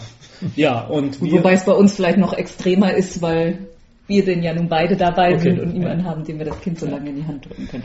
Und ja, wir wollten vielleicht dann mal unseren ersten Erfahrungen mit äh, Kleinkind nebenan äh, oder daneben und Rollenspiel machen, weil die haben wir jetzt mittlerweile gemacht. Wir haben, Dann erzählt mal. wir haben, was haben wir mit ihr zusammen jetzt gespielt? Warhammer 40k, war sie da schon dabei? Ja. Wir haben Traveler gespielt, als sie daneben lag. Und wir haben mal eine Dieses Cthulhu One-Shot, der dann One-Shot, zwar ein Two-Shot äh, wurde. Weird Wars. Ja, und welche Erfahrungen haben wir da so gemacht dabei? Es funktioniert. Gut, nun wird es vermutlich nicht mit jedem Kind funktionieren. Also wir müssen schon sagen, dass unser Töchterlein da relativ pflegeleicht ist. Ja, aber das mal vorausgesetzt, man äh, schafft es, äh, dass äh, das Kind auch mal zwischendurch ruhig ist, beziehungsweise es kräht zwischendurch auch vielleicht mal. Aber ich Also finde gerade halt- Rollenspiel eignet sich dann dennoch gut dafür, weil ähm, gerade, sagen wir mal, Brettspiele zum Beispiel, wo man ständig immer wieder dran ist, ist ja nicht so möglich, dass mal einer sagt, ich steige jetzt mal kurz aus, ich gehe mal nach ihm an, versuche das Kind zu beruhigen, macht ihr mal weiter. Das ist schwieriger. Und gerade Rollenspiel funktioniert zum Teil so. Gut, wenn es jetzt mitten in der Kampfszene ist, äh, vielleicht weniger, aber wenn es so eine Szene ist, in der die Gruppe irgendwie ein paar Nachforschungen betreibt, vielleicht sich sogar mal aufsplittet, da funktioniert das ganz gut. Da muss man natürlich dann hoffen, dass der Spielleiter darauf flexibel reagiert. Und das Glück hatten wir bisher mit unseren Spielleitern, dass sie das auch gut Ja gut, und es ist natürlich im Gegensatz zu Brettspielen, du brauchst keine Hand oder eine Hand frei hast du ja auch mit dem Kind auf dem Arm. Also, aber wenn du bei irgendeinem Brettspiel Karten in der Hand halten sollst, und das ist schon problematischer. Von daher können wir eigentlich sagen, als erstes Fazit schon mal, dass äh, Rollenspielen sich eigentlich relativ gut eignet für junge Eltern, die äh, irgendwie nochmal Also vor allem mit, mit ganz kleinen Kindern, würde ich sagen, die ja nur noch relativ so viel gewesen, schlafen. wenn sie dann ein Und, bisschen älter werden. ja, ja, und, und die ja auch, also so die kleinen Kinder, die schlafen ja auch überall, wo du Mhm. sie hinlegst. Also deshalb ist das halt eigentlich kein Problem. der Beweis Kann ich liegt hier bestätigen. neben uns. Auf dem Boden, ja. Hier ist eine Decke drunter, also Moment mal, sie liegt nicht wirklich auf dem Boden. Und drüber ist auch eine Decke, also keine Sorge. Ja klar, wenn sie dann anfangen, mobil zu werden und in der Gegend rumzukurven und alles aus den Schränken zu holen, dann wird es natürlich schwieriger. Und dann viele Jahre später wird es wieder einfacher. Aber Ja gut, aber wir können ja jetzt nur von dem Ist-Zustand berichten, den wir jetzt erlebt Es wird haben. schlimmer, bevor es besser Und äh, mir fällt gerade ein, wir haben auch aus, der anderen, aus dem anderen Blickwinkel, wir haben das auch schon als Mitspieler Ja. noch miterlebt. Ähm, wir haben lange Zeit mit einer Gruppe gespielt, in der ein Kind immer oder später dann zweites Kind. zwei äh, dabei waren. Das hat eigentlich auch immer ganz gut funktioniert, finde Ja. ich. Auch als es älter war, hat es eigentlich einigermaßen funktioniert. So. Gut, es wurde dann immer öfter mal ein bisschen quengelig. Was man halt sagen muss, ist, der Spielleiter kann sich bestimmte Sachen abschminken in der Konstellation. Also groß auf Stimmung zu machen, äh, den Raum abzudunkeln, Kerzen anzuzünden, äh, mit Lichteffekten und Geräuscheffekten zu arbeiten, ist, äh, wenn ein Baby dabei ist, äh, meistens nicht möglich, beziehungsweise äh, ja, wird nicht funktionieren. Ich meine, klar, man muss natürlich auch Mitspieler haben, die, die damit leben können, dass öfter mal eine Störung ist. Ja. Klar, wenn das jetzt absolute Atmosphärenfanatiker sind, das Nee, wird nicht funktionieren. Aber da muss man, äh, denke ich, dann auch sagen, kann man als Eltern da die Rücksicht erwarten? Ich weiß es nicht. Also ich, ich, hätte da volles Ver nein, ich denke eigentlich schon, ich hätte volles Verständnis, Ja. wenn wir in einer Gruppe wären und die sagen, nee Leute, so macht uns das keinen Spaß. Ähm, hätte ich das volle Verständnis. Ja. Aber Ja. also wir haben derzeit eine Gruppe, in der es funktioniert. Von daher können wir da eben halt nur ein positives Fazit bisher ziehen. Naja, aber das ist ja letztlich eine, eine grundsätzliche Sache, dass eine Rollenspielgruppe miteinander klarkommen muss. Also ja, ja, Ja gut, aber äh, eine Rollenspielgruppe kann ja wunderbar miteinander klarkommen und dann kommt, ist, kommt plötzlich dieses Ereignis, da ist Ja. ein Kind da. Ja. Wir hatten zum Beispiel auch in unserer D&D Cthulhu-Gruppe hier mit, äh, da war, wurde doch dann auch der eine Vater noch und da waren wir auch zweimal dort, als er allein auf das Kind aufgepasst hat nebenbei. Gut, das hat dann auch zwischendurch mal geschrien, aber ich fand es nicht störend. Auch damals nicht, als ich noch nicht Vater war. Es war halt so, na gut, da ist ein Kind, das schreit, das ist ganz normal. Aber natürlich weiß ich nicht, äh, ob jeder so eine Gruppe hat oder ob er Leute in der Gruppe hat, die damit überhaupt nicht leben können. Dann steht man natürlich als Rollenspielende, rollenspielende Eltern ziemlich doof da. Kann man nur versuchen, vielleicht andere rollenspielende Eltern zu finden, die da eher Verständnis haben. Also, äh, ja, ich weiß nicht, irgendwie habe ich manchmal das Gefühl, dass Gibt es wirklich diese Gruppen, die von vorne bis hinten ernst und immer in Atmosphäre und so? Oder sind nur wir immer solche Atmosphärenkiller, die ständig sowieso irgendwie mit Scherzen und ich weiß es nicht. Ich glaube ja nicht, dass es so die. Ich meine, geben wird es das alles irgendwo mm, aber. Aber es ist, also ich meine, wir haben ja schon mit so vielen unterschiedlichen Leuten dann doch gespielt über die Jahre hinweg mm. und eigentlich. Ja gut, vielleicht waren wir zu dominant immer und haben mhm. den Runden unseren Spielstil aufgeprägt. Und die haben sich gar nicht getraut zu sagen, ja, eigentlich würden wir hier gerne voll ernsthaft bleiben. Ja, das ist der eine Punkt auf jeden Fall. Ähm, mhm. Spielleiter, der ähm, drauf eingehen kann, dass zwischendurch mal ein Elternteil oder mal raus muss, sich um das Kind vielleicht mal kümmern muss und dass man diese Zeit eben überbrücken kann, wo ich halt eben finde, wie gesagt, das Rollenspiel sich auch für sowas ganz gut eignet eigentlich. Der zweite Punkt ist natürlich, dass die Rollenspielgruppe ein bisschen Verständnis für haben muss. Und der dritte Punkt ist natürlich, man ist als Eltern dann auch nicht mehr unbedingt so mobil. Mhm. Also die äh, übliche Studentenbude, in der man ab und zu spielt, ist meistens dann irgendwann zu klein, wenn man so ein mhm. Kind dabei hat. Ist es bei uns jetzt momentan so, dass relativ viel eben bei uns gespielt wird. Wir sind auch schon weggefahren mit ihr, zwei, mhm. drei, vier Mal zu einer Rollenspielrunde. Das hat auch funktioniert. Aber es ist für uns natürlich mit einem riesen logistischen Aufwand verbunden. Hm. Das ganze Auto wird voll geladen, was man nicht alles dabei haben muss. Ist man nicht zeitlich auch ein bisschen mehr eingeschränkt, weil irgendwann muss, muss man ja irgendwann nach Hause. Wir mm. können ja nicht sagen, wir, wir ziehen jetzt einfach mal, um die Szene noch zu Ende zu kriegen. Ja, ja, ja das auch ist das ist ein Punkt. Problem, auch das ja. ist ein Punkt, ja. Also es ist es ist alles, man ist weniger flexibel einfach. Ich meine, mit so einem Kleinkind, das kann ja schon relativ lange auch unterwegs sein. Also das ist ja nicht so, dass es um sechs ins Bett muss. Ja. Aber eben dann, wenn man es normalerweise immer um zehn, halb elf ins Bett packt, dann ist es halt auch gefährlich, sowas ja. mal, mal nicht zu tun. Ja. Und, Andererseits könnte es doch auch ein bisschen disziplinieren, wenn man eine Runde hat, die mm, gerne am Anfang mm. ein bisschen mhm. quatscht, dass man ja. sagt, so, wir müssen aber dann und dann los, deswegen fangen wir jetzt gleich mal an. Das ist richtig, das finde ich auch. Das positiv sein. Also was mich da jetzt interessieren würde, halt auch von unseren Hörern, wie die, deren Einstellung sozusagen ist. Können die sich, haben sie das selber schon miterlebt, ähm, dass Kinder dabei waren, fanden sie das störend oder mhm. weniger störend? Mhm. Und äh, können sie sich vorstellen oder sagen es tatsächlich, Mensch, das macht tatsächlich so ein bisschen die Atmosphäre kaputt und mhm. das ist eigentlich weniger geeignet und die Eltern sollen sich doch erstmal. Ja, ich meine, darüber muss man nicht streiten. Es macht die Atmosphäre kaputt. Die ja, Frage das, ja, klar. ist eben ist nur, kann man damit leben? Ja, oder, ja, also ja. Aber ähm, was ich eben halt auch wichtig finde bei dem Punkt äh, und weswegen ich es dann eben auch wollen würde, dass, ähm, dass Anneke eigentlich auch weiterhin immer so dabei ist beim Rollenspiel, denke ich, äh, das ist ein wichtiger Punkt, wie man Kinder dazu bringt, dass sie Lust mhm. haben, Rollen zu spielen, indem sie, dass sie mitkriegen, dass ihre Eltern Rollen spielen und sehen, dass sie Spaß haben. Mhm. Weil wenn man, also alles, was ich bisher jetzt so im, auf in diversen Internetseiten, von denen wir dann auch ein paar verlinken werden, denke ich, auch schon für diese Folge, ähm, gelesen habe, ist, wenn die Tipps gegeben haben für äh, Kinder, fürs Rollenspielen, wie sie sich äh, ran, wie sie sie ranbekommen haben, man soll die Kinder eben nicht dazu zwingen, überraschenderweise, sozusagen, komm, jetzt spiel doch mal Rollenspiel mir, das macht voll viel Spaß, sondern einfach vor ihnen spielen und ihnen zeigen, wie viel man selber Spaß man selber hat. Und dann kommen die Kinder von allein und sagen, wir wollen gern spielen. Das spielen wir mal. Und dann sagen, oh, weiß nicht, bist du da wirklich schon alt genug für? Ja, wir können das ja mal irgendwann probieren. Ja. Und dann, ja, aber heute würde ich dann gerne. Na gut, heute Abend. Heute Abend, wenn du brav bist, dann setzen wir uns das nächste Mal zusammen und dann machen wir mal Rollenspiel. Und also das habe ich, die Aussage habe ich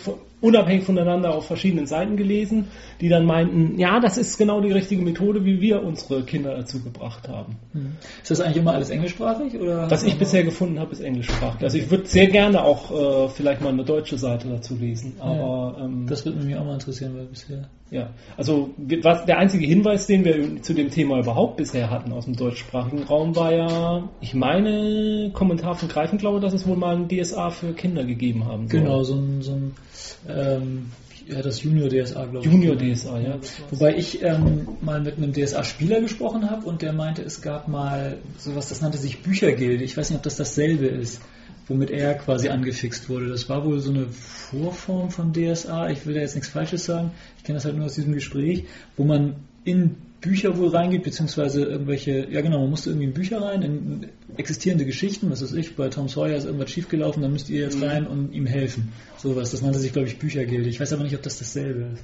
Also ich habe auch, das müsste sogar noch irgendwo rumfliegen, so ein, auch so eine Art Brettspiel, aber auch so, so ein mhm. Rollenspiel-Brettspiel aus der Urzeit von DSA. Mhm. Ich weiß jetzt gar nicht mehr, wie das genau hieß. Aber also das habe ich auch nicht als sonderlich doll empfunden. Mhm. Aber also so, so ein bisschen in Richtung auch von, von Hero Quest mhm. oder mhm. was mhm. so, so ganz leicht in die Richtung. Mhm. Das habe ich auch damals in der Urzeit in den 80ern oder was mal gehabt. Ja, also das eigentlich jetzt erstmal so von uns als erster Erfahrungsbericht. Man kommt halt passivere Medien, mit denen kann man sich auch versuchen, irgendwie so die, äh, die, die, die, die Laune zu erhalten. Filme und Serien, das geht meistens immer noch ganz gut. Ja, die, kleine die, ersten, die, ersten, Wochen haben wir unglaublich viel weggeguckt, ja, weil man meistens ja. zum Lesen auch einfach zu müde war ja. und zu kaputt. Und ja, das sind so die ersten, die ersten Monate. Ich habe mir mal Sachen überlegt, was ich für eine Anforderung an so ein Kinderrollenspiel mir. Haben wir ja schon mal ein bisschen so, äh, ich glaube letzte Woche gemacht. Also ein Gedanke, erster Gedanke war, der du aber schon einen ganz richtigen Einwand hattest. Nimm mir meine Worte nicht vorweg. wäre, dass man mit entweder sogar gar keinen oder mit ganz schmalen Regeln anfängt. Das ist also irgendwie ein ähm, Regelwerk. Da kann ich noch mal kurz was, was bei äh, How to Grow Your Geek, was ja. sie da, wo sie da gerade drüber philosophiert hatte, dass ihr, ihr kleineres Kind so in der Phase ist, hm, war der sechs oder so, wo er, wo er sehr gern seine eigenen Regeln baut, wo er also auch bei allen Brettspielen und so sich seine eigenen Regeln ausdenken will. Und dass äh, dann die achtjährige Tochter in der Phase ist, wo sie alle Regeln exakt einhalten will und dass die beiden dann natürlich auch immer aneinander geraten. Also ich denke, das muss man dann auch wirklich ans Alter anpassen. Ja, also mein Gedanke dahinter war, dass man es irgendwie so hinkriegt, dass es sofort losgehen kann. Dass man also nicht irgendwie kompliziert da einen Charakter erschaffen muss mit mhm. äh, Sachen auswürfeln, wobei wir kennen ja mittlerweile Fate, ähm, da ist die Charakterentwicklung ja selbst ein Teil des Spiels, der recht spannend ist. Mhm. Also, äh, aber mein, mein, Gedanke war, dass du halt erst sehr schmale Regeln hast, wo du sagst, äh, wenn, wenn, du überhaupt Regeln hast, dass du wirklich den Schwerpunkt aufs Erzählspiel setzt und äh, nur ab und zu halt mal so einen kleinen Wurf äh, mhm. einbaust, damit halt mal ein Zufallselement drin ist.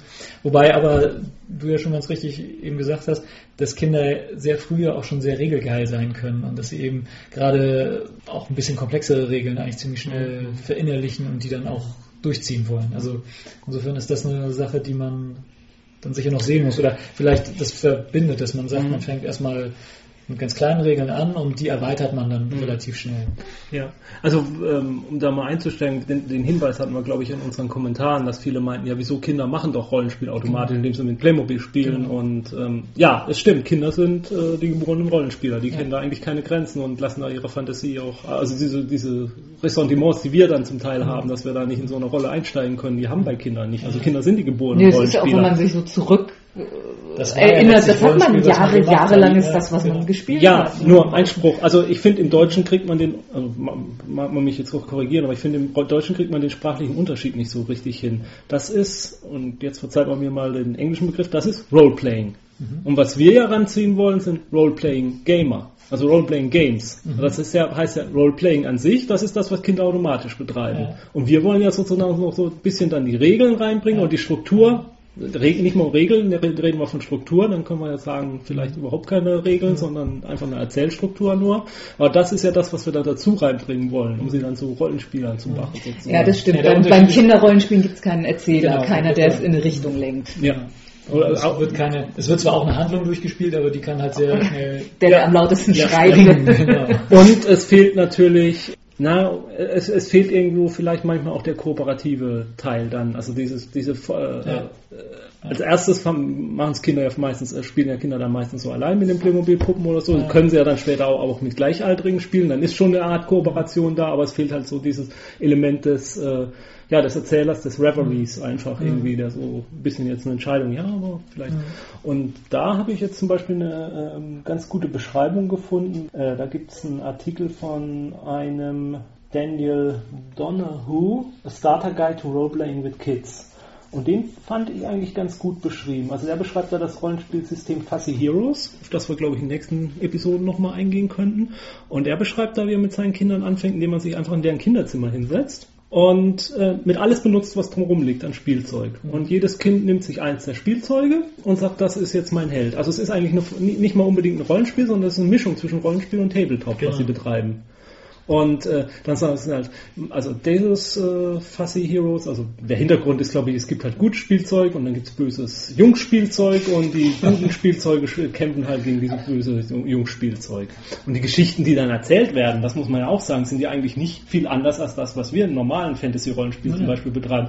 Äh, gut, ob man jetzt sagt, es geht darum, ah, da ist äh, das böse äh, Jungspielzeug und das hat die arme ähm, äh, Barbie-Puppe entführt, äh, äh, oder ob wir jetzt, was weiß Gott ich, jetzt, Dank. ja, Weg oder Barbie. oder ob wir jetzt irgendwo ins Warhammer-Universum gehen und zum Beispiel und sagen, ja, es ist dieses blöde, äh, dieses böse Chaos-Gezücht und das hat äh, äh, die Kinder im Dorf als Geiseln genommen und mit unaussprechliche Rituale macht.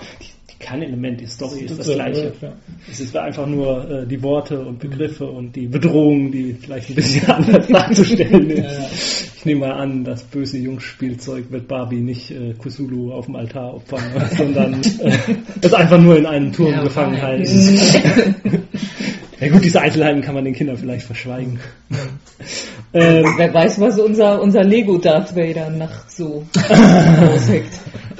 Ich traue dem auch nicht. Nee. Wenn ich nachts an den Kühlschrank gehe und den da kleben sehe, dann habe ich meistens ein Der klebt gar nicht am Kühlschrank. Ja, neben dem Kühlschrank. Und ich hole mir nichts zu essen, nur was zu trinken. auch keine Jogurette. Obwohl sie sehr wohlschmeckend sein kann.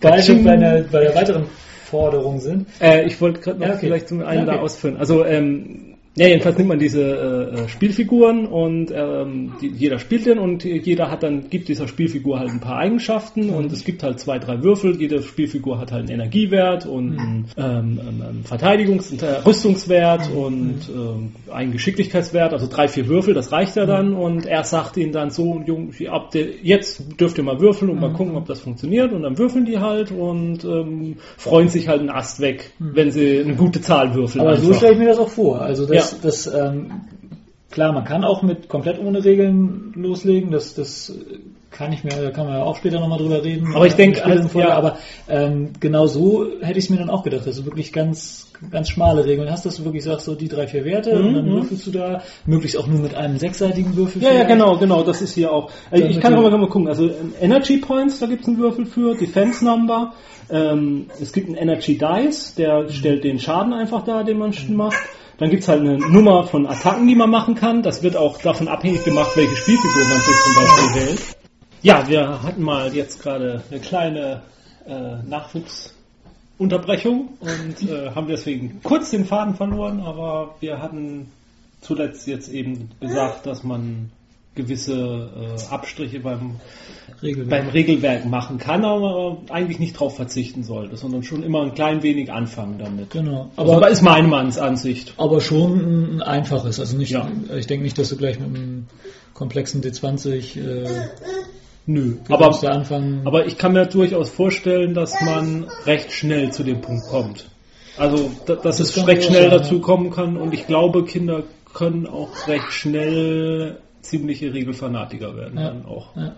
Um, als Beispiel möchte ich einfach nur, also das ist auch begreifen recht schnell, kann man sich ja einfach diese ganzen Sammelkartenspielchen angucken, ja, Yu-Gi-Oh! und den ganzen Kram. Ähm, ich bin da kein Experte, aber ich habe schon den Eindruck, das ist auch von den Regeln nicht so einfach. Da gibt es ja. durchaus viel Ausnahmeregeln und Spezialitäten und so. Also ich denke, das ist was, was Kinder dann durchaus mit der Zeit recht ja. schnell anspricht. Aber der Einstieg durchaus mit ganz simplen, einfachen ja. Regeln und ja, was den Plot angeht, wolltest du, glaube ich, jetzt noch was sagen. Ja, also das wäre so mein Anspruch auch oder was ich denke, was da wichtig wäre. Also ich denke nicht, dass du unbedingt einfache Plots machen musst. Also du kannst ruhig auch ziemlich bald ziemlich komplexe Handlungen mhm. machen. Das, das denke ich ist nicht das Problem. Aber ich denke, man sollte eher so auf zynische Plots verzichten, erstmal zumindest. Also wo Also man, man, sollte vielleicht doch etwas einfacher schwarz-weiß malen. Auch, ich denke, auch das ist genau was, was man als ähm, erwachsener Rollenspieler ja eigentlich nicht so mag. So ganz klar, wir sind die Guten, da sind die Bösen. Mhm. Man will es ja schon ein bisschen differenzierter haben, vielleicht auch ein bisschen gruppeninterne Konflikte. Mhm. Ich denke mal, darauf sollte man dann doch eher am Anfang verzichten, wenn man mit Kindern anfängt. Ja, wobei ich gar nicht weiß, ob man unbedingt sagen sollte, dass die ähm, das Schwarz-Weiß so eindeutig sein soll. Ich finde schon, dass man Kindern durchaus was machen kann. Ach, da ist ein böses Monster und äh, das terrorisiert die Landschaft hier und die Bauern und dann stellt sich's raus, ja Gott, das hat halt auch ein Problem, was man lösen kann und eigentlich ist das ein ganz knuffig, äh, knuffiger, tuckiger Typ so. Und äh, ja, also ganz platt, er hat halt nur einen, äh, einen Spreißel im, im C und ja, deswegen ja. ist er scheiße drauf und wenn man ihm hilft und den rauszieht, also sowas kann man durchaus ja, machen, warum soll man Kinder nicht und dass auch nicht alles, was hässlich ist, böse ist und dergleichen. Das, das ist auch durchaus richtig, das, das meine ich auch nicht so ganz, aber ich meine halt so dieses äh, Zynische, was man halt gerne hat, dass man weiß nicht, dass, dass die Leute, denen, die einem die Aufträge geben, dass das letztlich ja, auch alles Verbrecher ja, sind, ja, dass dann irgendwann rauskommt, dass letztlich alles nur Verbrecher sind und dass also, du genau. eigentlich gar nicht. Ich denke mal, auf sowas sollte man. Ja, und dass die natürlich die, die Kinder oder die Helden, die sie spielen, die sind natürlich gut. Die ja, sind genau. keine kleinen, grauen, geplagten äh, genau. Geschöpfe, die selbst nicht wissen, tun sie etwas Gutes für die Welt oder sind sie nicht selbst Teil des Problems. Also mhm. ja, darauf kann man mhm. komplett verzichten. Ja, und eben moralische Dilemmas, die ja bei Erwachsenen so beliebt mhm. sind. Äh, also es ist dann eben, muss dann schon sowas sein, wie eigentlich ist das Monster total lieb und man muss nur den Splitter rausziehen genau. und dann sind alle okay, happy. Ja, ja. Ne? Und eben nicht, nicht Entscheidungen, entweder man ne, entweder für die ist doof oder für die ist doof. Also genau. sowas glaube ich dann auch noch. Aber es scheint ja so, als wenn dieses, wie viel heißt es? Fuzzy Heroes. Fuzzy Heroes, da ja einiges auch schon von äh, erfüllt. Ja, also was ich halt auch schön dran finde, ähm, und dann könnten wir vielleicht mal das Thema für heute erstmal abschließen. Was ich an dem System halt auch schön finde, ähm, man baut einfach auch die ganzen Kinderspielzeuge ein, die da so mhm. liegen. Also ähm, man hat dann natürlich seine Helden, das ist dann ein mhm. Kinderspielzeug und jedem Kinderspiel, jedem Held kann man dann noch irgendwie sagen, ach Gott, und du hast noch eine Spezialfähigkeit, also mhm. du kannst dich einmal unsichtbar machen in diesem Spiel und so. Mhm. Solche Dinge kann man halt noch einbauen. Das kann ich mir vorstellen, das ist für Kinder auch ganz toll, mhm. wenn jeder halt was Spezielles hat, das er kann, mhm. spezielle Fertigkeit hat. Das wäre ja auch toll. Ja, natürlich, eben, eben. Ja, das ist auch, äh, finde ich, äh, Quintessenz dessen, was ich mir bisher an über Überlegungen gemacht hat, so sehr unterscheidet sich alles nee, nicht. Nee, nee. Rollenspiel mit Kindern zwingt noch sehr viel mehr zu gutem Rollenspiel. Mhm. Aber viele der Sachen, die man, auf die man achten muss, sollte man auch darauf achten, wenn man mit, äh, eigentlich auch wenn man mit Erwachsenen spielt. Mhm. Dann, auch dann sollten das, eigentlich mhm. sollte das gut sein, dass man gutes Rollenspiel betreibt, dass nicht nur Kämpfe da sind, sondern dass man Konflikte auch anders lösen kann. Ja, auch das sind eben mhm. Sachen, die gelten genauso auch für Rollenspiele mit, mit Erwachsenen. Mhm. Naja. Und bei Fuzzy Heroes eben dann halt auch, dass man eben halt alles, was im Kinderzimmer rumliegt, einbauen kann in das mhm. Abenteuer. Dann mhm. ist der Haufen Spielzeug da drüben ist, äh, mhm.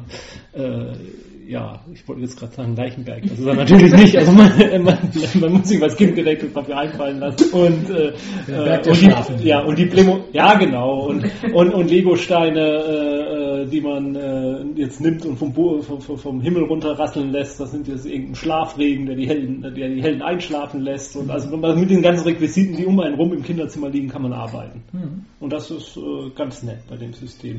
Und ich weiß auch gar nicht, vielleicht, ich lese mir das nochmal ein bisschen intensiver an und dann gehen wir vielleicht auf Fuzzy Heroes nochmal ja, ein bisschen intensiver ein. Bisher habe ich es jetzt nur so als Spielbericht gelesen. Ich, mhm. Das hat mich neugierig gemacht, das System auf jeden Fall. Da würde ich gerne vielleicht nochmal intensiver drauf eingehen und dann, wie gesagt, wir werden ein paar Webseiten verlinken, auf denen man schon einige Rollenspiele für Kinder sehen kann und ich hoffe, dass wir zumindest auf diejenigen, die kostenlos im Internet verfügbar sind, die werden wir uns auch alle nach und nach vielleicht mal anlesen und dann hier vorstellen. Das Blöde ist halt, dass noch so lange dauert, bis wir dann Erfahrungsberichte geben können. Ja, das, aber das kommt dann mit der Zeit. Vielleicht ist ja der ein oder andere Hörer der ja, sowas schon liefern kann. Eben. Und, und auch vielleicht nicht als Voicemail dann, aber äh, also wer das sowieso, wer Bock hat, mal eine MP3-Datei bei sich aufzunehmen und äh, was zu erzählen und sich dann uns zu schicken, wir würden das gerne bei uns mit einbauen. Also so ist das nicht. Ja oder auch äh, einfach bei uns veröffentlichen. Wir haben ja ein bisschen Speicherplatz noch. Wir mhm. können das ja dann gerne unter Nennung des wahren Autors dann veröffentlichen, wenn das jemand machen mag. Auch zu anderen Themen. Nicht, dass wir uns da jetzt zu viel Arbeit aufhalten. Ach. Das muss man auch alles hören vorher, ob das. Ja, also schneiden müsst ihr es vorher schon selber. Das machen wir nicht für euch. Ja, ob das inhaltlich auch in Ordnung geht, nicht das. Das hören wir doch dann gern, wenn es von uns an den Ohren kommt. Na gut. Also ich erwarte nicht, dass da jetzt jede Woche 30 bis 40 Stunden an Hörmaterial kommt. Ich, ich wäre freudig überrascht, wenn es mehr als einer sich meldet. Ich wäre, ich wäre überrascht, wenn sich überhaupt jemand meldet in absehbarer Zeit. Ja, wenn ein paar Kommentare geschrieben werden, reicht uns doch auch. Ja, wir nehmen alles. Wir brauchen eure Liebe. Dann, wie schon angekündigt, unsere ähm, Rubrik, für die wir noch einen Namen suchen. So, lass uns erstmal stehen. Historical Roleplaying Inspirations. Muss das immer alles Englisch sein? Muss. es muss. Richtig cool wäre es, wenn wir das in Latein machen. Jetzt, da müssen wir jetzt irgendwie Altgriechisch nehmen. Ja, es geht um Alexander den Großen. Nicht direkt. Aber irgendwie doch, dreht sich alles um Alexander den Großen. Klar, ohne den wäre das alles. Ja, wir schreiben das Jahr. Ja, welches Jahr schreiben wir? 323 vor Christus. Alexander der Große ist in Babylon, hat gerade so die gesamte bekannte Welt erobert, bis Indien vorgerückt. Er hat ja beschlossen, hier ist die Welt zu Ende, jetzt drehe ich um. Ja, also eigentlich hat er einen kleinen Rückschlag gehabt, weil seine Truppen haben ein bisschen gemeutert und haben gesagt, wir wollen nicht mehr, uns dauert das jetzt doch ein bisschen zu lange.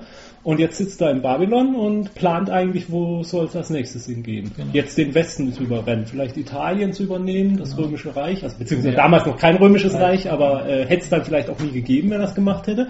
Jo, und da stirbt er plötzlich. Zack, bumm. Er ist tot, überraschenderweise. Der Tod von Alexander selber ist irgendwie ein bisschen ja, mit Mythen behaftet, da weiß Ja. keiner so genau, war es ein Also- Anschlag, war es Vergiftung. Die Person, auf die wir gleich zu sprechen kommen, die wird ja später dann auch behaupten, dass es ein Anschlag war. Genau. Jedenfalls Alexander hinterlässt ein Weltreich, ohne eigentlich wirklich sich um die äh, seine Hinterlassenschaft gekümmert zu haben. Also seine letzten Worte, oder er soll gefragt worden sein am Totenbett, ganz seine ganzen Generäle stehen im Brummen und sagt, Alexander, wer soll dein Reich weiterführen? Und Legende sagt, er soll gesagt haben, der Stärkste. Naja, und äh, da fühlten sich plötzlich ganz viele angesprochen, der Stärkste zu sein. Und ne, die standen dann da und haben sich so überlegt, hm, eigentlich kann ich das machen. Ich kann das viel besser. Und äh, danach begann ja eine recht spannende Zeit, also so ungefähr 50 Jahre, die Diadochenkriege nannten sich das. Also Diadochen heißt, glaube ich, im Griechischen kommt von die Nachfolger oder die. Oh, jetzt lehne ich mich ganz weit raus, ich weiß es nicht mehr. Also sinngemäß sind es halt die, die Nachfolgerherrscher. Genau. Was jetzt wörtlich heißt, was es Und äh, es begann eigentlich ein ganz großes Spiel. Also im, im, wenn wir jetzt beim Englischen sind, aber ich meine, irgendein englischer Historiker hat es The Funeral Games genannt. Das, was danach passiert in diesen 50 Jahren, hat dann auch die nachfolgende Welt ge geprägt. Einer der Generäle, Ptolemäus, glaube ich, hat sich in Ägypten breit gemacht, Genau. hat da das Ptolemäische Reich gegründet, aus dem dann irgendwann Kleopatra Genau. hervorkam, was kein griechischer Name ist, Kleopatra, äh, was ein griechischer Name ist, Kleopatra und kein ägyptischer nämlich. Also von daher, dass die die, Kleopatra vermutlich blond war, aber das ist wieder ein anderes Thema. echt? Ja, vermutlich. Weil die Makedonen ähm, bei Rom haben sie ja immerhin, glaube ich, braunhaarig gemacht. Ne? Also richtig schwarzhaarig ist sie da, glaube ich, auch nicht. Egal. Ja, wir haben immer noch nicht die Person eigentlich erwähnt, um die es Genau. gehen soll. Und es soll gehen um Olympias Von Epirus. von Epiros, die Mutter von Alexander dem Großen. Genau. Und wenn man das mal so sagen darf, wenn man das, was von ihr veröffentlicht ist und was mit alles über sie veröffentlicht wurde und was man alles eigentlich mit äh, ziemlich bezweifeln muss, ob das wirklich so stimmt. Aber wenn man das alles für bare Münze nehmen würde, was wir ja als Rollenspieler tun können, weil wir sind ja keiner äh, historischen Wahrheit verpflichtet, sondern nur der spannenden Erzählung, dann war das eine ziemlich intrigante Schlampe. Und somit eventuell ein gutes Vorbild für einen interessanten NSC, den man. Ja, Olympias hat, war keine Makedonierin, sondern kam aus einem der Nachbarstaaten, dessen Name mir jetzt gerade entfallen ist, ist ehrlich gesagt auch nicht so wichtig. Der Ort heißt Epirus. Epirus, ja gut. das auch ein Stadtstaat. Nee, ich weiß, ihre Heimat, ihre Heimat. Epirus jedenfalls. naja, äh, sie äh, hat heiratete Philipp II. und gebar ihm dann den Sohn Alexander. Sie war, anders als uns das irgendwelche ähm, historischen Verfilmungen weismachen wollen, doch ein bisschen älter als ihr Sohn. Aber ansonsten, wenn man sich so die Beschreibung von ihr historisch anguckt, äh, kann man sich äh, Angelina Jolie der, also schon als vorstellen. So, äh, es passt schon irgendwo, so irgendwie finde ich. Also das ist gar nicht so eine schlechte Besetzung gewesen unbedingt. Der Film an sich ist, glaube ich, relativ schlecht. Ich habe ihn nie gesehen. Ja, ich fand ihn im Mittel. Also ja. Also was man so von ihr hört, sie soll äh, einem Dionysus-Kult angehangen haben, mhm. der irgendwelche seltsamen Riten veranstaltet hat, orgiastische Feiern und Kulthandlungen. Ihr Mann soll da überhaupt nicht begeistert gewesen sein von. Sie soll auch irgendeine gezähmte Schlange gehabt haben, mit der sie diese Kulthandlungen dann vollzogen hat. Also das schreit natürlich nach einem okkulten Hintergrund, ja. weiß ich, aus Cthulhu Jig der äh, Schlangengott oder wenn man mhm. sich Vampire ranzieht, irgendwelche Set-Anhänger mhm. äh, dergleichen mehr, da kann man viel rausziehen, finde ich. Sie hat ihre eigene Herkunft auf die Göttin Helena, Helena. zurückgezogen. Also väterlicherseits. Äh, äh, Helena ist keine Göttin. Nee, Hella, He nee, nee, Helena, die schöne Helena ist schon richtig. Also, Achso, ja, sie ist keine Göttin, Helena ist keine Göttin, genau. Sie also, hat ihre Herkunft auf Helena, ja. Wo, wobei man sagen muss, äh, das war damals der übliche Weg des Adels, sich zu legitimieren. Also mhm. äh, später im Mittelalter ging es einfach darum, man ist von Gott eingesetzt, aber in der Antike war es üblich, dass man eben von göttlicher Abstammung ist. Mhm. Und äh, ihre Herkunft ist väterlicherseits, wird dann auf Achilles genau, ja, ja, und mütterlicherseits, äh, sagt sie, stammt sie von der schönen Helena ab. Aber das ist eben der, die übliche Art und Weise des Adels gewesen, sich zu legitimieren. Aber trotzdem ein interessanter Aspekt. Mhm. Ja, und also gerade dieses alles mit diesen kultischen Handlungen und äh, was man dann auch später dann von ihr, äh, was wir dann später noch aus von ihr erzählen, was da so alles passiert sein soll, spricht halt alles für so jemanden, äh, ja, geheimnisvoll charismatischen Menschen. Der durchaus mit dunklen Mächten mit dunklen Mächten gebunden sein könnte. Magisch und, ja, genau. sein kann und so. Ja. Sie, äh, die Ehe war nicht wirklich glücklich, kann man sagen, diese Gefühle geführt haben. Äh, Philipp II. soll eher so der Vielweiberei zugetan mhm. gewesen sein, hat so heiraten eher so dafür benutzt, äh, politische Allianzen zu schmieden mhm. und ach, mit denen will ich irgendwie auch gut befreundet sein. Die, mhm. der, dessen Tochter heirate ich jetzt auch mal. Mhm. Und Bei den Römern. ja, aber er hat sich ja nicht unbedingt scheiden lassen. Also er wollte, mhm. hat, hat, dann durchaus dann doch mehrere Frauen nebeneinander gehabt. Ja, wobei ich da, ist immer die Frage, wie sehr man sowas dann in einem Szenario als besonders herausstellt. Ich glaube, auch das ist für einen Adligen in der Zeit nicht unbedingt was Besonderes. Ach so, wollte ich jetzt auch gar nicht auf. Nee, aber äh, wenn man dann sagt, man setzt das jetzt in irgendein Szenario um, äh, kann man sich ja eben auch überlegen, mache ich das jetzt für mich zu was Besonderem, mhm. dass es also jetzt ein sehr schwieriges Verhältnis war, oder habe hab ich ein Szenario, wo das eigentlich üblich ist? Also das äh, kann man da eben auch als Inspirationsquelle nehmen, um zu gucken, okay, wie lasse ich meinen Adel aussehen? Mhm. Ist der jetzt immer so oder? Nee, ja klar. Nee, worauf ich eigentlich hinaus wollte, ist, dass er sich dann danach nochmal eine andere Frau gesucht hat und äh, die hieß dann auch wieder Cleopatra verwirrenderweise. Mhm. Und äh, davon war eben seine Olympias überhaupt nicht begeistert und äh, die Verwandten von dieser Cleopatra fingen dann auch an, Alexanders Thronfolge so ein bisschen mhm. in Frage zu stellen. Ja gut, du bist, das ist ja der Sohn von einer Ausländerin und mhm. äh, unsere Tochter, die ist ja eine wahre Makedonierin und deren jetzt der Nachfolger, äh, also ihr, ihre Nachkommen, die haben ja viel Ehrenanspruch und daraufhin mhm. hat sie sich dann mit ihrem Sohn davon gemacht. Mhm. Erstmal ist wieder in die Heimat gegangen, Irgendwann haben sie sich wieder ein bisschen vertragen, aber sie hat ihn im Großen und Ganzen eigentlich schon großgezogen dann mhm. auch. Also sie hat einen großen Einfluss auf ihn und er soll ihr auch von ihren von seinen Feldzügen immer wieder Briefe geschrieben ja. haben und berichtet haben. Und angeblich, das ist auch so ein Aspekt, dem, der einfach nur nach Rollenspielverwertung schreit, angeblich soll er ja irgendwo ein Orakel befragt haben und geheimes Wissen von diesem Orakel erfahren haben. Und da soll es einen Brief geben, in dem er es dann geschrieben hat, wenn das ich nach Hause komme, werde ich das nur meiner Mutter äh, erfahren, also diese Berichte. Da kann man ja auch was drum stricken, dass sie ihn da sozusagen schon hingeschickt hat und er musste da irgendein okkultes Wissen an sich ziehen und sollte da als, als was weiß ich, als okkulter Messias auferstehen oder dergleichen mehr. Da kann man viel reindichten. Das schreit eigentlich gerade dazu danach, irgendeine äh, okkulte Verschwörungsgeschichte um diese Person herumzustricken. Wobei wir, da, da will ich nochmal darauf hinweisen, jetzt unbedingt nicht, das kann man natürlich auch machen, dass man wirklich die Person nimmt und da jetzt drin spielt. Das wäre ja. eine. Aber man kann einfach auch dieses Gerüst nur nehmen und es halt in jedes beliebige Fantasy-Universum oder SF-Universum mhm. packen. Das nur nochmal zum mhm. Verständnis gesagt. Jedenfalls 336 vor Christus wird dann Philipp II., also Olympias Ehemann, von einem Makedonen namens Pausanias ermordet. Und da geht auch das schwer das Gerücht rum, dass da eben seine Frau dahinter steckt, diese Mörder äh, beauftragte. Ähm, auch da könnte man sich Rollenspielrunden vorstellen, irgendwie, die selbst von ihr zum Beispiel beauftragt werden, diesen Mord durchzuführen, einen Attentat durchzuführen. Dieser Paulanius, der dann gefunden wurde, ist sozusagen der Scapegoat. Also äh, der ist oh, immer diese englischen Begriffe, tut mir leid. Äh, es kommt auch davon, wenn man so viele englische Rollenspielbücher liest. also der, der, der Sündenbock, der dann da äh, aufgeführt wird, könnte man sich zum Beispiel vorstellen, aber natürlich auch, äh, ja, Ein Spielercharakter, der nicht so viel Glück hatte. genau. Oder aber ähm, ähm, vielleicht wollen sie den Mord ja auch verhindern oder so. Ja, äh, man kann ja auch ein bisschen die Geschichte umschreiben. Äh, man weiß jedenfalls nicht, ob sie tatsächlich hinter dem Mord steckte. Was aber äh, dafür spricht, dass ihr das ganz recht war, ist, dass sie dann in ihrer Heimatstadt, glaube ich, einen Tempel errichtet für den äh, angeblichen Attentäter und den in allen Ehren sozusagen äh, Feierlichkeiten für ihn ausrichtete. Offensichtlich war sie ganz glücklich darüber, dass ihr Mann äh, das Zeitliche gesegnet hatte. Denn jetzt war der Weg eben für Alexander frei. Und er hat dann auch ganz schnell das Heer übernommen, das äh, eigentlich, glaube ich, schon vorbereitet war für einen Persienfeldzug. Dann ging's los. Der Rest ist Geschichte.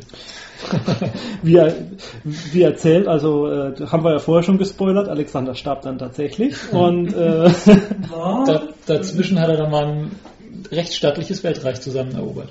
ja, also alle einen Krieg geführt mit allem drum und dran, mit Kriegselefanten und dergleichen mehr. Ähm, auch eine spannende Geschichte eigentlich, äh, irgendwo zwischen diesen Feldzügen herumzuturnen. Ja, und äh, weiß ich auch gar nicht, ob es über diese Zeit so richtig gute Quellenbücher gibt. Im zweiten Fall wird es einen Gurps-Quellenband geben.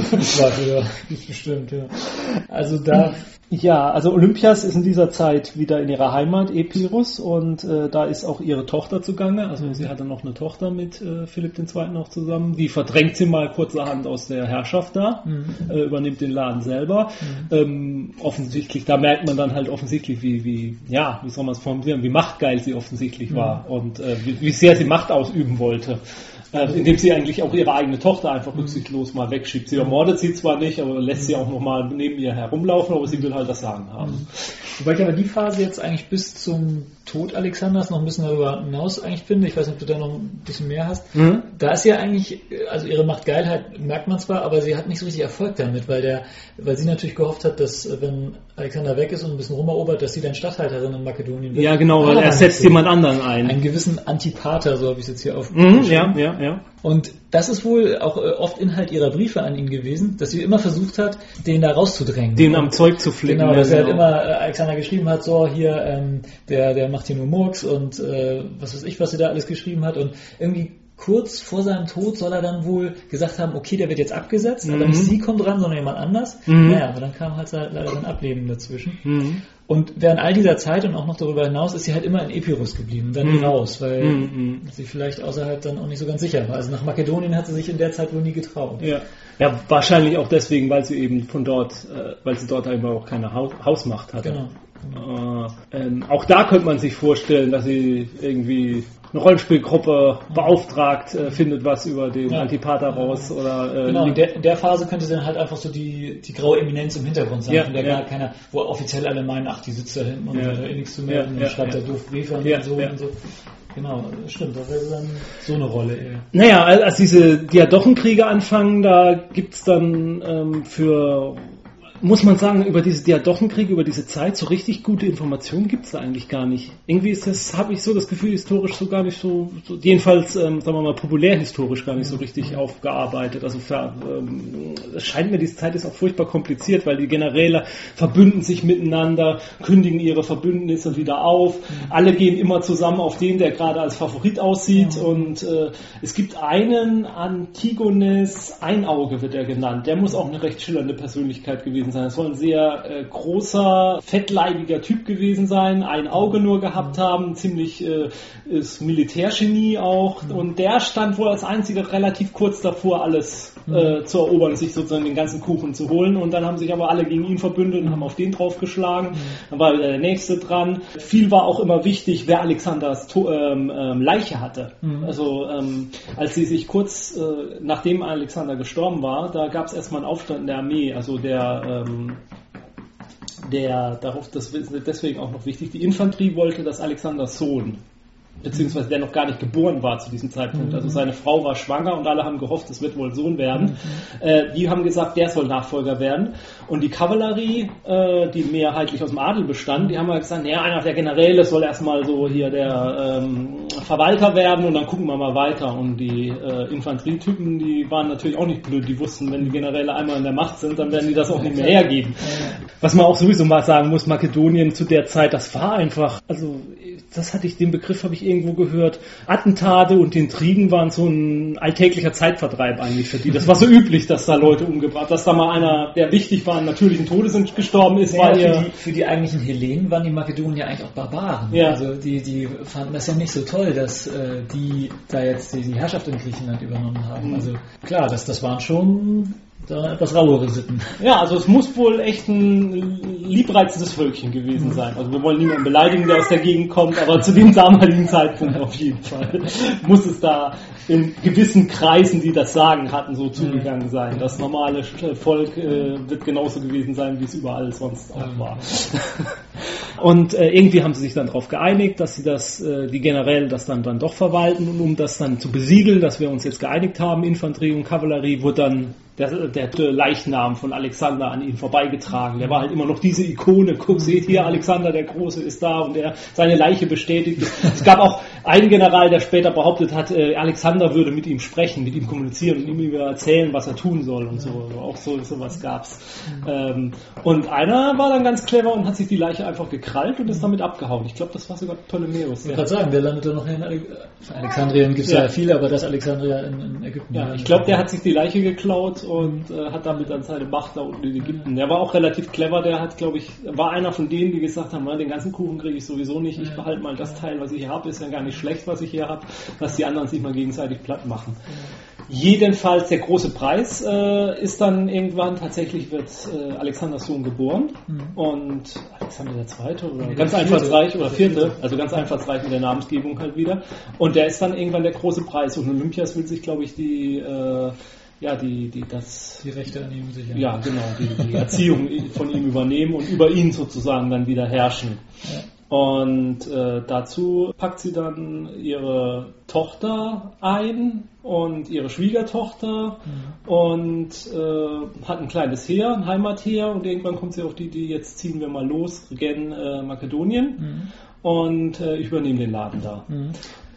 Wobei man vorher noch sagen muss, äh, diese kleine Episode finde ich noch ganz, ganz gut. Sie hat äh, auch ganz gute Politik noch äh, betrieben, weil sie nämlich irgendwie gefordert hat mal, dass äh, von irgendwem ist halt Piräus besetzt gewesen und sie forderte einfach in einem Brief, in einem offenen Brief oder wie auch immer, das Piräus an Athen zurückzugeben sei. Mhm. Wo wir wissen, dass das sowieso keinen Effekt hat, aber das hatte die Folge, dass die Athener auf einmal sie total toll fanden. Ah, und dass okay. sie dadurch ihr- ihren, also hat eben es auch geschafft, also das könnte jetzt auch wieder eine Aufgabe einer Gruppe sein, diesen Mhm. Brief zu veröffentlichen, weil du hast ja nicht einfach jetzt an die örtliche Zeitung da den Brief geschickt, sondern du musst halt irgendwie ja einen etwas schwierigeren Botendienst äh, ausführen, dass du halt einfach gute Stimmung für sie machst, also vielleicht irgendwann eine PR-Gruppe machst, dass du halt Mhm. unter sehr erschwerten Bedingungen. Ja. Nee, also ich glaube, ja, also ich, ich lese jetzt gerade, äh, im Jahr 319 vor Christus ist dann Antipater gestorben, also den wir schon erwähnt haben, der ihr eigentlich immer im Weg stand, um die Macht in Makedonien an sich zu reißen. Übrigens einfach an hohem Alter. Da, Wie ungewöhnlich. genau. Und den Laden übernehmen da dann ein Halbbruder von Alexander, Philipp III. Der ist verheiratet mit einer Euridike, die Genau. auch irgendwie mit äh, Philipp II. wiederum verwandt ist. Also ich weiß nicht, wie das Verwandtschaftsverhältnis zwischen den beiden war, aber mindestens Cousins oder Cousinen werden sie gewesen sein. Das ist ja immer so Made gewesen. Philipp III. wird überall als schwachköpfig beschrieben. Also schwach im Geist. Ähm, ja, man kann es sich, aber man kann sich vielleicht darauf äh, verlassen, dass er halt nur auch eine Marionette war. Eurydike dagegen, seine Frau, ist als Kriegerin ausgebildet worden. Also seine, ihre Mutter ist schon als Kriegerin ausgebildet worden. Und ich bin mir nicht sicher, entweder ihre Mutter oder sie hat irgendeinen Mann, irgendein, soll irgendeinen Mann auch im Zweikampf besiegt haben, irgendwie im Speerkampf oder was weiß ich, ich genau, ich weiß ich nicht mehr. Jedenfalls äh, soll als Kriegerin ausgebildet sein und war wohl äh, auch eine recht schörende Persönlichkeit. Und äh, die erfährt jetzt, dass hier Olympias mit einem Heer zusammen mit äh, äh, dem angeblich dem Sohn von Alexander äh, unterwegs ist nach Makedonien, um den Laden zu übernehmen. Da ist sie auch nicht so begeistert von. Und sie stellt ebenfalls ein Heer zusammen. Und an der Grenze treffen sich diese beiden Heere. Beide Heere geführt von einer Frau. Auf der einen Seite eben diese Kriegerin, äh, kann man sich vorstellen, wahrscheinlich sogar in Rüstung dastehend und auf der anderen Seite eben diese Olympias, äh, ja, äh, lassen wir mal unsere Geek-Fantasien dann durchgehen, äh, hier mit äh, Toga, äh, Toga äh, le leichter Toga, halb durchsichtig oder so steht sie da. Und äh, was als nächstes passiert ist, es kommt nicht zur Schlacht, sondern alle laufen über zu ihr. Die ganzen Truppen von Euridike laufen über zu, zu Olympias. Weil sie einfach dieses, sie hat Alexanders Sohn dabei, äh, sie, ist, die Mutter von Alexander und Alexander. durchsichtige Toga an. Die durchsichtige Toga an und äh, Alexander ist einfach der Superstar in dieser Zeit. Also was weiß ich, Elvis und James Dean und äh, in einer Person. Ähm, und, und, ja. Man kann ja jetzt natürlich noch dazu dichten, dass sie irgendwelche äh, genau. fiesen äh, Rituale da durchführt und ja, ja, irgendwie die, die Geister der Soldaten verwirrt und dadurch laufen sie alle über und ähm, ja, auch da könnte eine Rollenspielgruppe irgendwie eingreifen, indem sie ihr entweder dadurch, dass sie ihr gute PR vorher für sie gemacht haben, dass das der Grund ist, warum die Truppen jetzt so einfach überlaufen äh, oder ob sie äh, irgendwie mitgeholfen haben, dass sie ihr Ritual da durchführen kann. Ähm, ja, und sie wird irgendwie auch in Makedonien, so, so lesen man auch, äh, freudig äh, ähm, begrüßt. Mhm. Äh, also die Makedonen sind erstmal begeistert. Äh, was sich relativ schnell ändern wird. Weil es nämlich eine riesige Säuberungswelle ja, lostritt. alles äh, wird platt gemacht und ermordet, äh, was sie, was wirklich oder vermeintlich ihrer Politik im Weg stand oder ihrem Machtanspruch oder dem Machtanspruch ihres Enkelsohns im Weg steht. Und äh, Eurydike und ihr Mann werden aufs Übelste gefoltert. Ich glaube, ihr Mann wird eingemauert und äh, es wird nur so ein schmaler Spalt offen gelassen und durch den wird Essen reingereicht und da stirbt er dann irgendwann. Und genau. äh, Eurydikes schickt sie ihm drei Gegenstände, ein Messer ja, und Gift und Schlingen bin mir jetzt nicht mehr sicher. Also sie treibt sich auf jeden Fall in den Selbstmord, aber ich meine, sie nimmt dann was Viertes sogar. Ja, nicht. genau, sie erhängt sich dann mit ihrem eigenen Gürtel, glaube ich. Also sie äh, äh, wählt irgendwie eine eine Art des Todes, der zu einer Kriegerin passt oder so, jedenfalls zu der damaligen Zeit irgendwie, so habe ich es in Erinnerung. Und ja, es gibt dann noch einen äh, Kriegsherr namens Kassander, der eben äh, diese Eurythike irgendwie unterstützt hat und der eben gerade auch auf dem Weg ist, sich mit irgendwelchen anderen Generälen wieder zu prügeln um irgendeine Provinz aus dem Alexanderreich und der kriegt jetzt mit, dass sich die, äh, dass die sich da breit gemacht hat, diese Olympias was ihr ja überhaupt nicht, was ihm überhaupt nicht gefällt und deswegen kommt er mit seinem Heer zurück nach Makedonien. Mhm. Und ja, sie muss in, sich in eine Stadt äh, zurückziehen und die Stadt wird dann belagert. Mhm. Und äh, wird relativ lange ausgehungert. Es gibt auch mal einen Fluchtversuch mit Schiff, der missglückt ja, genau. auch. Da Wobei ich gelesen habe, dass das auch irgendwie fingiert sein soll, dass man ihr das zugesteht, dass sie damit fliehen kann. Ja, ähm, genau, genau so war das, glaube ich. Ähm, er äh, sagt ihr, sie kann ja mit dem Schiff jetzt fliehen, aber eigentlich ist die Absicht dahinter auch, ähm, dass sie dann während des Fluchtversuchs umkommt und er ist sie dann los sozusagen. Äh, das macht sie dann aber nicht, beziehungsweise es kommt irgendwie nicht zustande. Auch da kann man sich diverse Rollenspielabenteuer drum. Ich wollte sagen, dass dieses Szenario das Interessante ist, dass du eigentlich ein, eine Bösewichtin sozusagen hast, die irgendwo festgesetzt ist und gefangen ist, an die du aber so nicht rankommst, weil sie halt in weiten Teilen der Bevölkerung des Adels, was auch immer, halt noch sehr beliebt ist und mhm. große äh, Unterstützung hat, weswegen du halt zu solchen Tricks greifen musst. Okay, wir lassen sie fliehen und da passiert dann halt was, damit man uns nicht nachsagen kann, wir ja, haben sie abgemurzt ja, und solche ja, Sachen. Das finde ich grundsätzlich halt ein sehr interessantes Szenario, in dem du, glaube ich, eine ganze Menge Abenteuer, Kampagnen und sowas ansiedeln kannst. Ja, ich finde auch, also man kann eben, man muss ja, wie gesagt, man kann das sicher auch als Vorbild nehmen für irgendein anderes Fantasy-Universum, in dem es so eine Herrscherin gibt. Sie, ihr wird dann irgendwie freies Geleit zugesagt, also sie kann gehen und ähm, da gibt sie dann halt die Stadt auf und äh, gibt sich in die Macht von diesem Kassander und äh, wie es halt bei den Makedoniern übrig ist, äh, plötzlich hält er sich irgendwie nicht mehr seine, in seine Versprechungen mhm. und äh, er will ja den Prozess machen öffentlich mhm. Und äh, sie darf, soll sich aber nicht selber verteidigen, weil er wieder Schiss hat, wenn die da jetzt eine Rede hält, dann äh, die Makedonier, dann plötzlich sind sie wieder total begeistert von ihr. Das aber auch wieder dann einfließen lassen kann, dass es vielleicht auch eigentlich darum geht, irgendwelche magischen Kräfte von ihr zu unterdrücken. Ja, genau. Wunder also ja. es schreit danach, zu ver verwurstet zu werden einfach. Stimmt. Und ja, dieser Prozess läuft dann irgendwie auch doch nicht so. Irgendwie sieht es so aus, als wären die Makedonier wieder ein ziemlich mangelmütiges Volk und plötzlich finden sie sie eigentlich doch wieder toll. Na gut, sie hat meinen Bruder umgebracht, aber guck sie dir doch an und Alexander nach der Mutter so irgendwie. Ähm, jedenfalls sagt er sich, ach komm, ich schicke jetzt 200 Soldaten und äh, Kopf runter, Kopf runter. Hals ab, Kopf runter, ja. Und ja, die kommen zu ihr und sie tritt ihnen angeblich nur in Begleitung von zwei äh, Dienerinnen entgegen und was Unbewaffnet. unbewaffnet und was passiert? Die Soldaten drehen wieder um und gehen nach Hause, weil eigentlich, ach nee, Alexanders Mutter umbringen, ach wirklich, muss das sein? Die ist doch so nett und Magie. ja, ja, Magie ja. Spiel. Naja, und jetzt wird Cassandra irgendwie so richtig stinkig und jetzt äh, schickt er einfach eine Meute von äh, den Angehörigen der Leute hin, die sie äh, umgebracht hat in dieser Säuberungswelle. Und die, eigentlich. ja, und die lassen sie sich jetzt offensichtlich mal nicht beeinflussen und metzen sie dann dahin. Ende von Olympias, Abgang von der Bühne der Weltgeschichte. Genau. Aber ähm, einiges an Einfluss hinterlassen. Ja, ja. Und äh, ja, Cassandra in der Folge noch, um das abzuschließen, äh, murkst dann halt auch alle anderen Nachkommen von Alexander dem Großen ab, um Mhm. da mal endlich reinen Tisch zu machen. Ja, und äh, später äh, entstehen die ganzen Königreiche und irgendwann kommt, äh, kommen da so ein paar Barbaren aus äh, Rom und äh, meinen, sie müssten ein Weltreich gründen und machen das dann wieder alles platt. Und daraus entsteht dann wieder, äh, ja, das ist eine ganz andere Geschichte. Aber äh, ja, also äh, bewegtes Leben äh, und viele, viele, viele kleine Ereignisse, in die man irgendwie einsteigen kann, auf die man da ein kleines Abenteuer aufbauen kann. Finde ich zumindest. Genau. Ah ja, hoffentlich. ich finde, also das ähm, ist eine, eine Situation, ein Szenario, ein, eine Konstellation, aus der man wirklich eine ganze Menge Mhm. ziehen kann, sich Ja, inspirieren also kann. vieles schreit nach, nach Vampire irgendwie Ja, so. Ja, eben nach ihrem Tod muss es ja ehrlich gesagt auch gar nicht zu Ende sein. Genau. Also, Mhm. Vielleicht war der ja auch noch vorgetäuscht. Ja, Genau. Das war die Aufgabe der Spieler, die dann da irgendwie rauszuholen und im Auftrag eines Vampirs, der sie zu seiner Nachfolgerin machen will. Und dann, ähm, ja.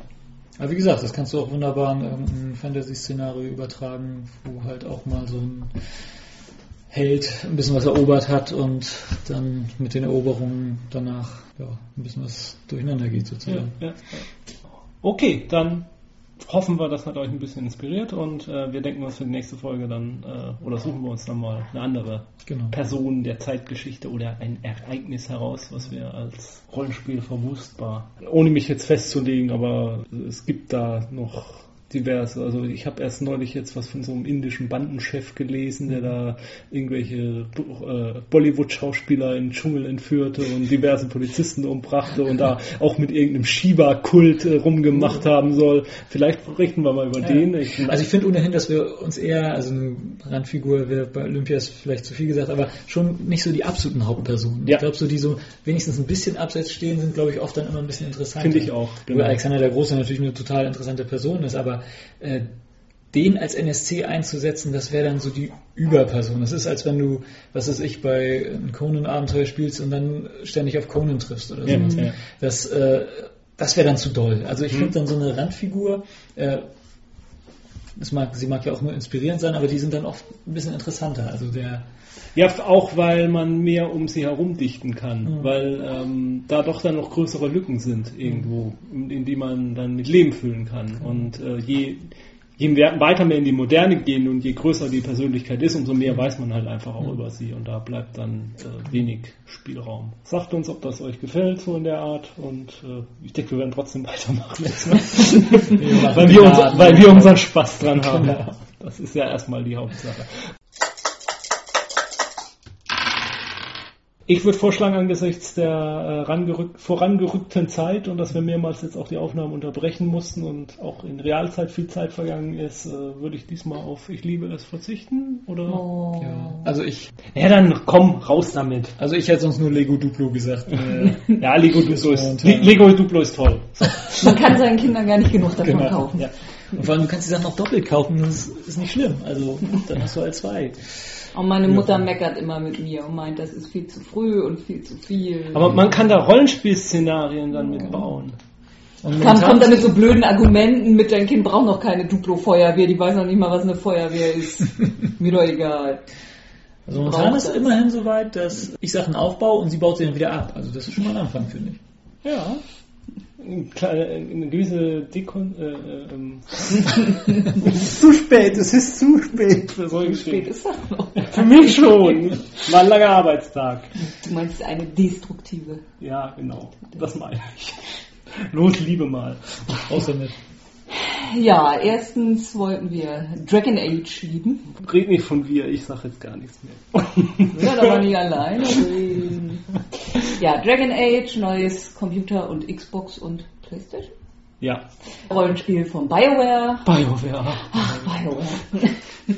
Dragon Age wieder Fantasy-Szenario, sonst äh, viel von dem, was sie schon bei Mass Effect gut gemacht haben, übernommen, manches verbessert. Eine Sache verschlechtert. Das Dialogsystem? Ja, Mass Effect hat ein grandioses Dialogsystem. Erstmal haben die Hauptpersonen gesprochen.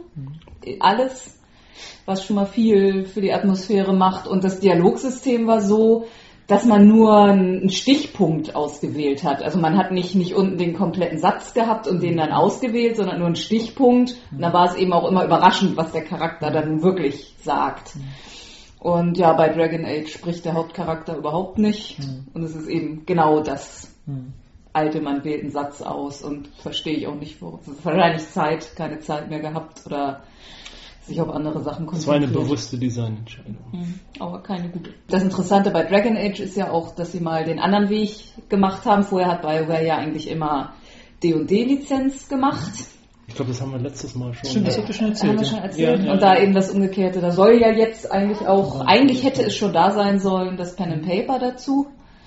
Und also die Welt gibt auch durchaus eine Menge her. Also ob nun das Regelsystem so der Hammer Doch, ist. das soll auch recht gut sein. Recht Ja? schlankes Regelsystem. Ich habe jetzt bisher recht positive Kritiken gelesen. Im Rollenspiel einmal nach. Ähm, auf jeden Fall war einiges drin und das klang sehr vielversprechend, muss ich sagen.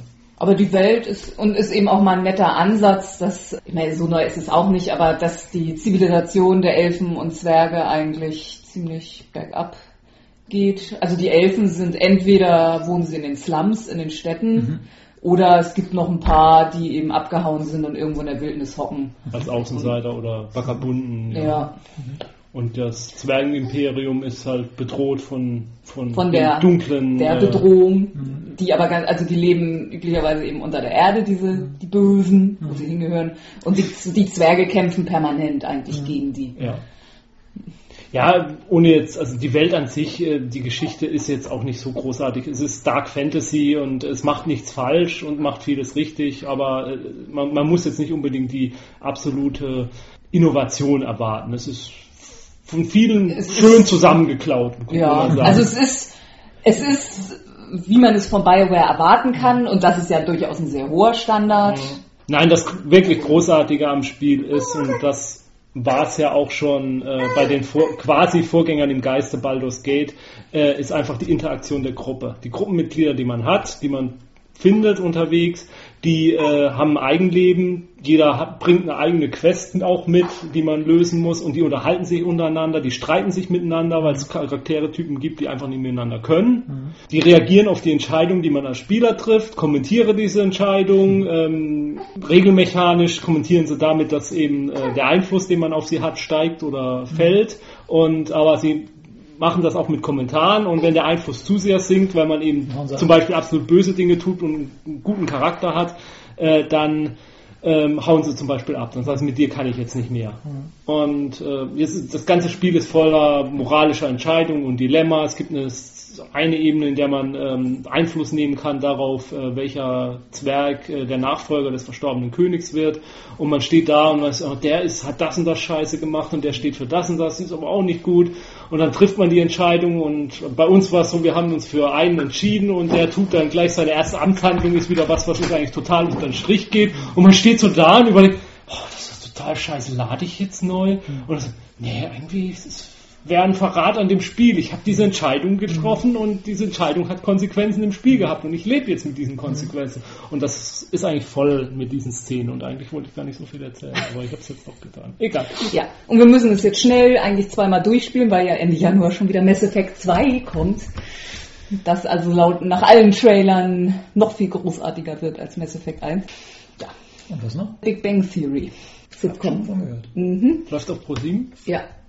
Ist jetzt in der, in der Mitte, Mitte der zweiten Staffel, glaube ich. Ja, kann, kann, ja, recht aktuell jedenfalls. Mhm.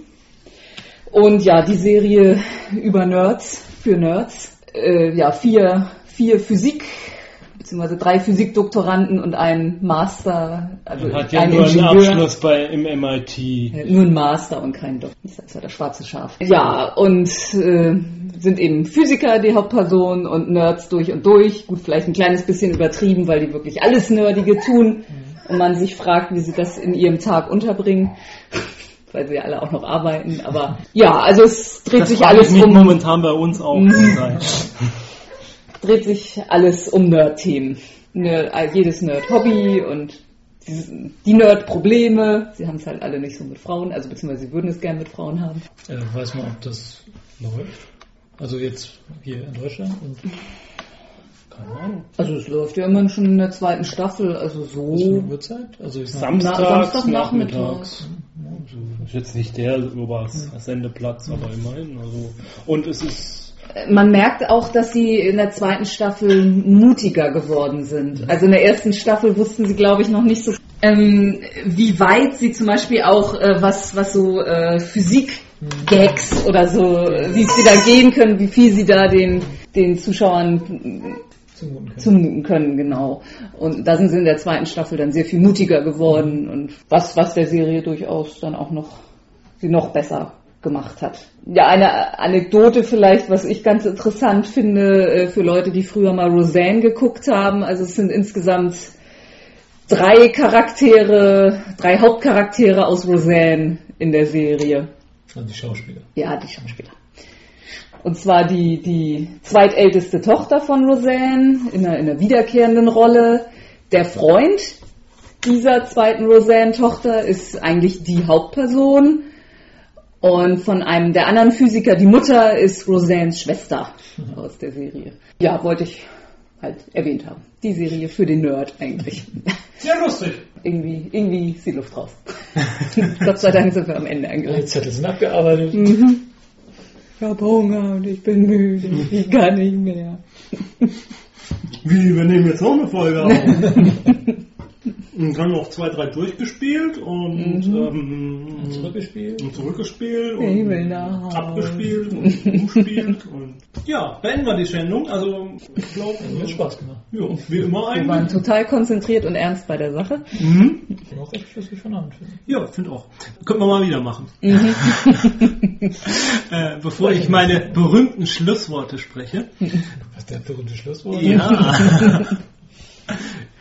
Das wollte ich sowieso mal erwähnen. Das haben wir eigentlich, das hat sich ganz von allein eingeschlichen, dieses Schlusswort. Das war nie vorbereitet irgendwie. Das hat sich irgendwie so ergeben. Ist das Ne? nicht von Anfang an dabei? gewesen? Ja, aber irgendwie hat es war nie geplant. Also, ja. Das sind die Besten. ja, genau. Nein, ähm, vielleicht, so viel kann ich sagen, vielleicht hört ihr demnächst an anderem Orte noch mal was von uns.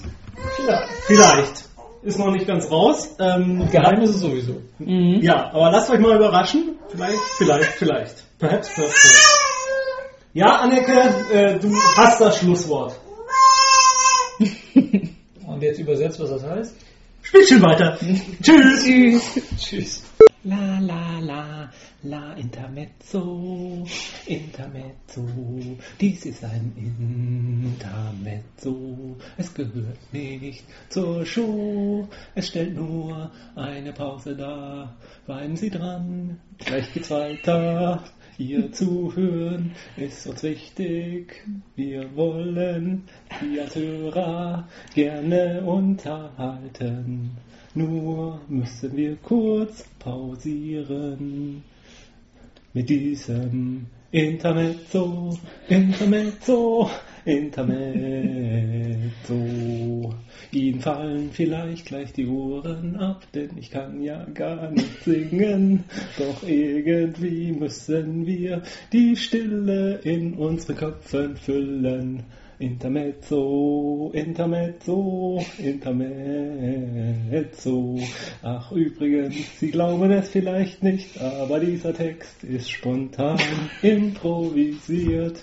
Und da ich so eingebildet und doof bin, werde ich dies vielleicht sogar als Outtake veröffentlichen. Intermezzo, Intermezzo, Intermezzo.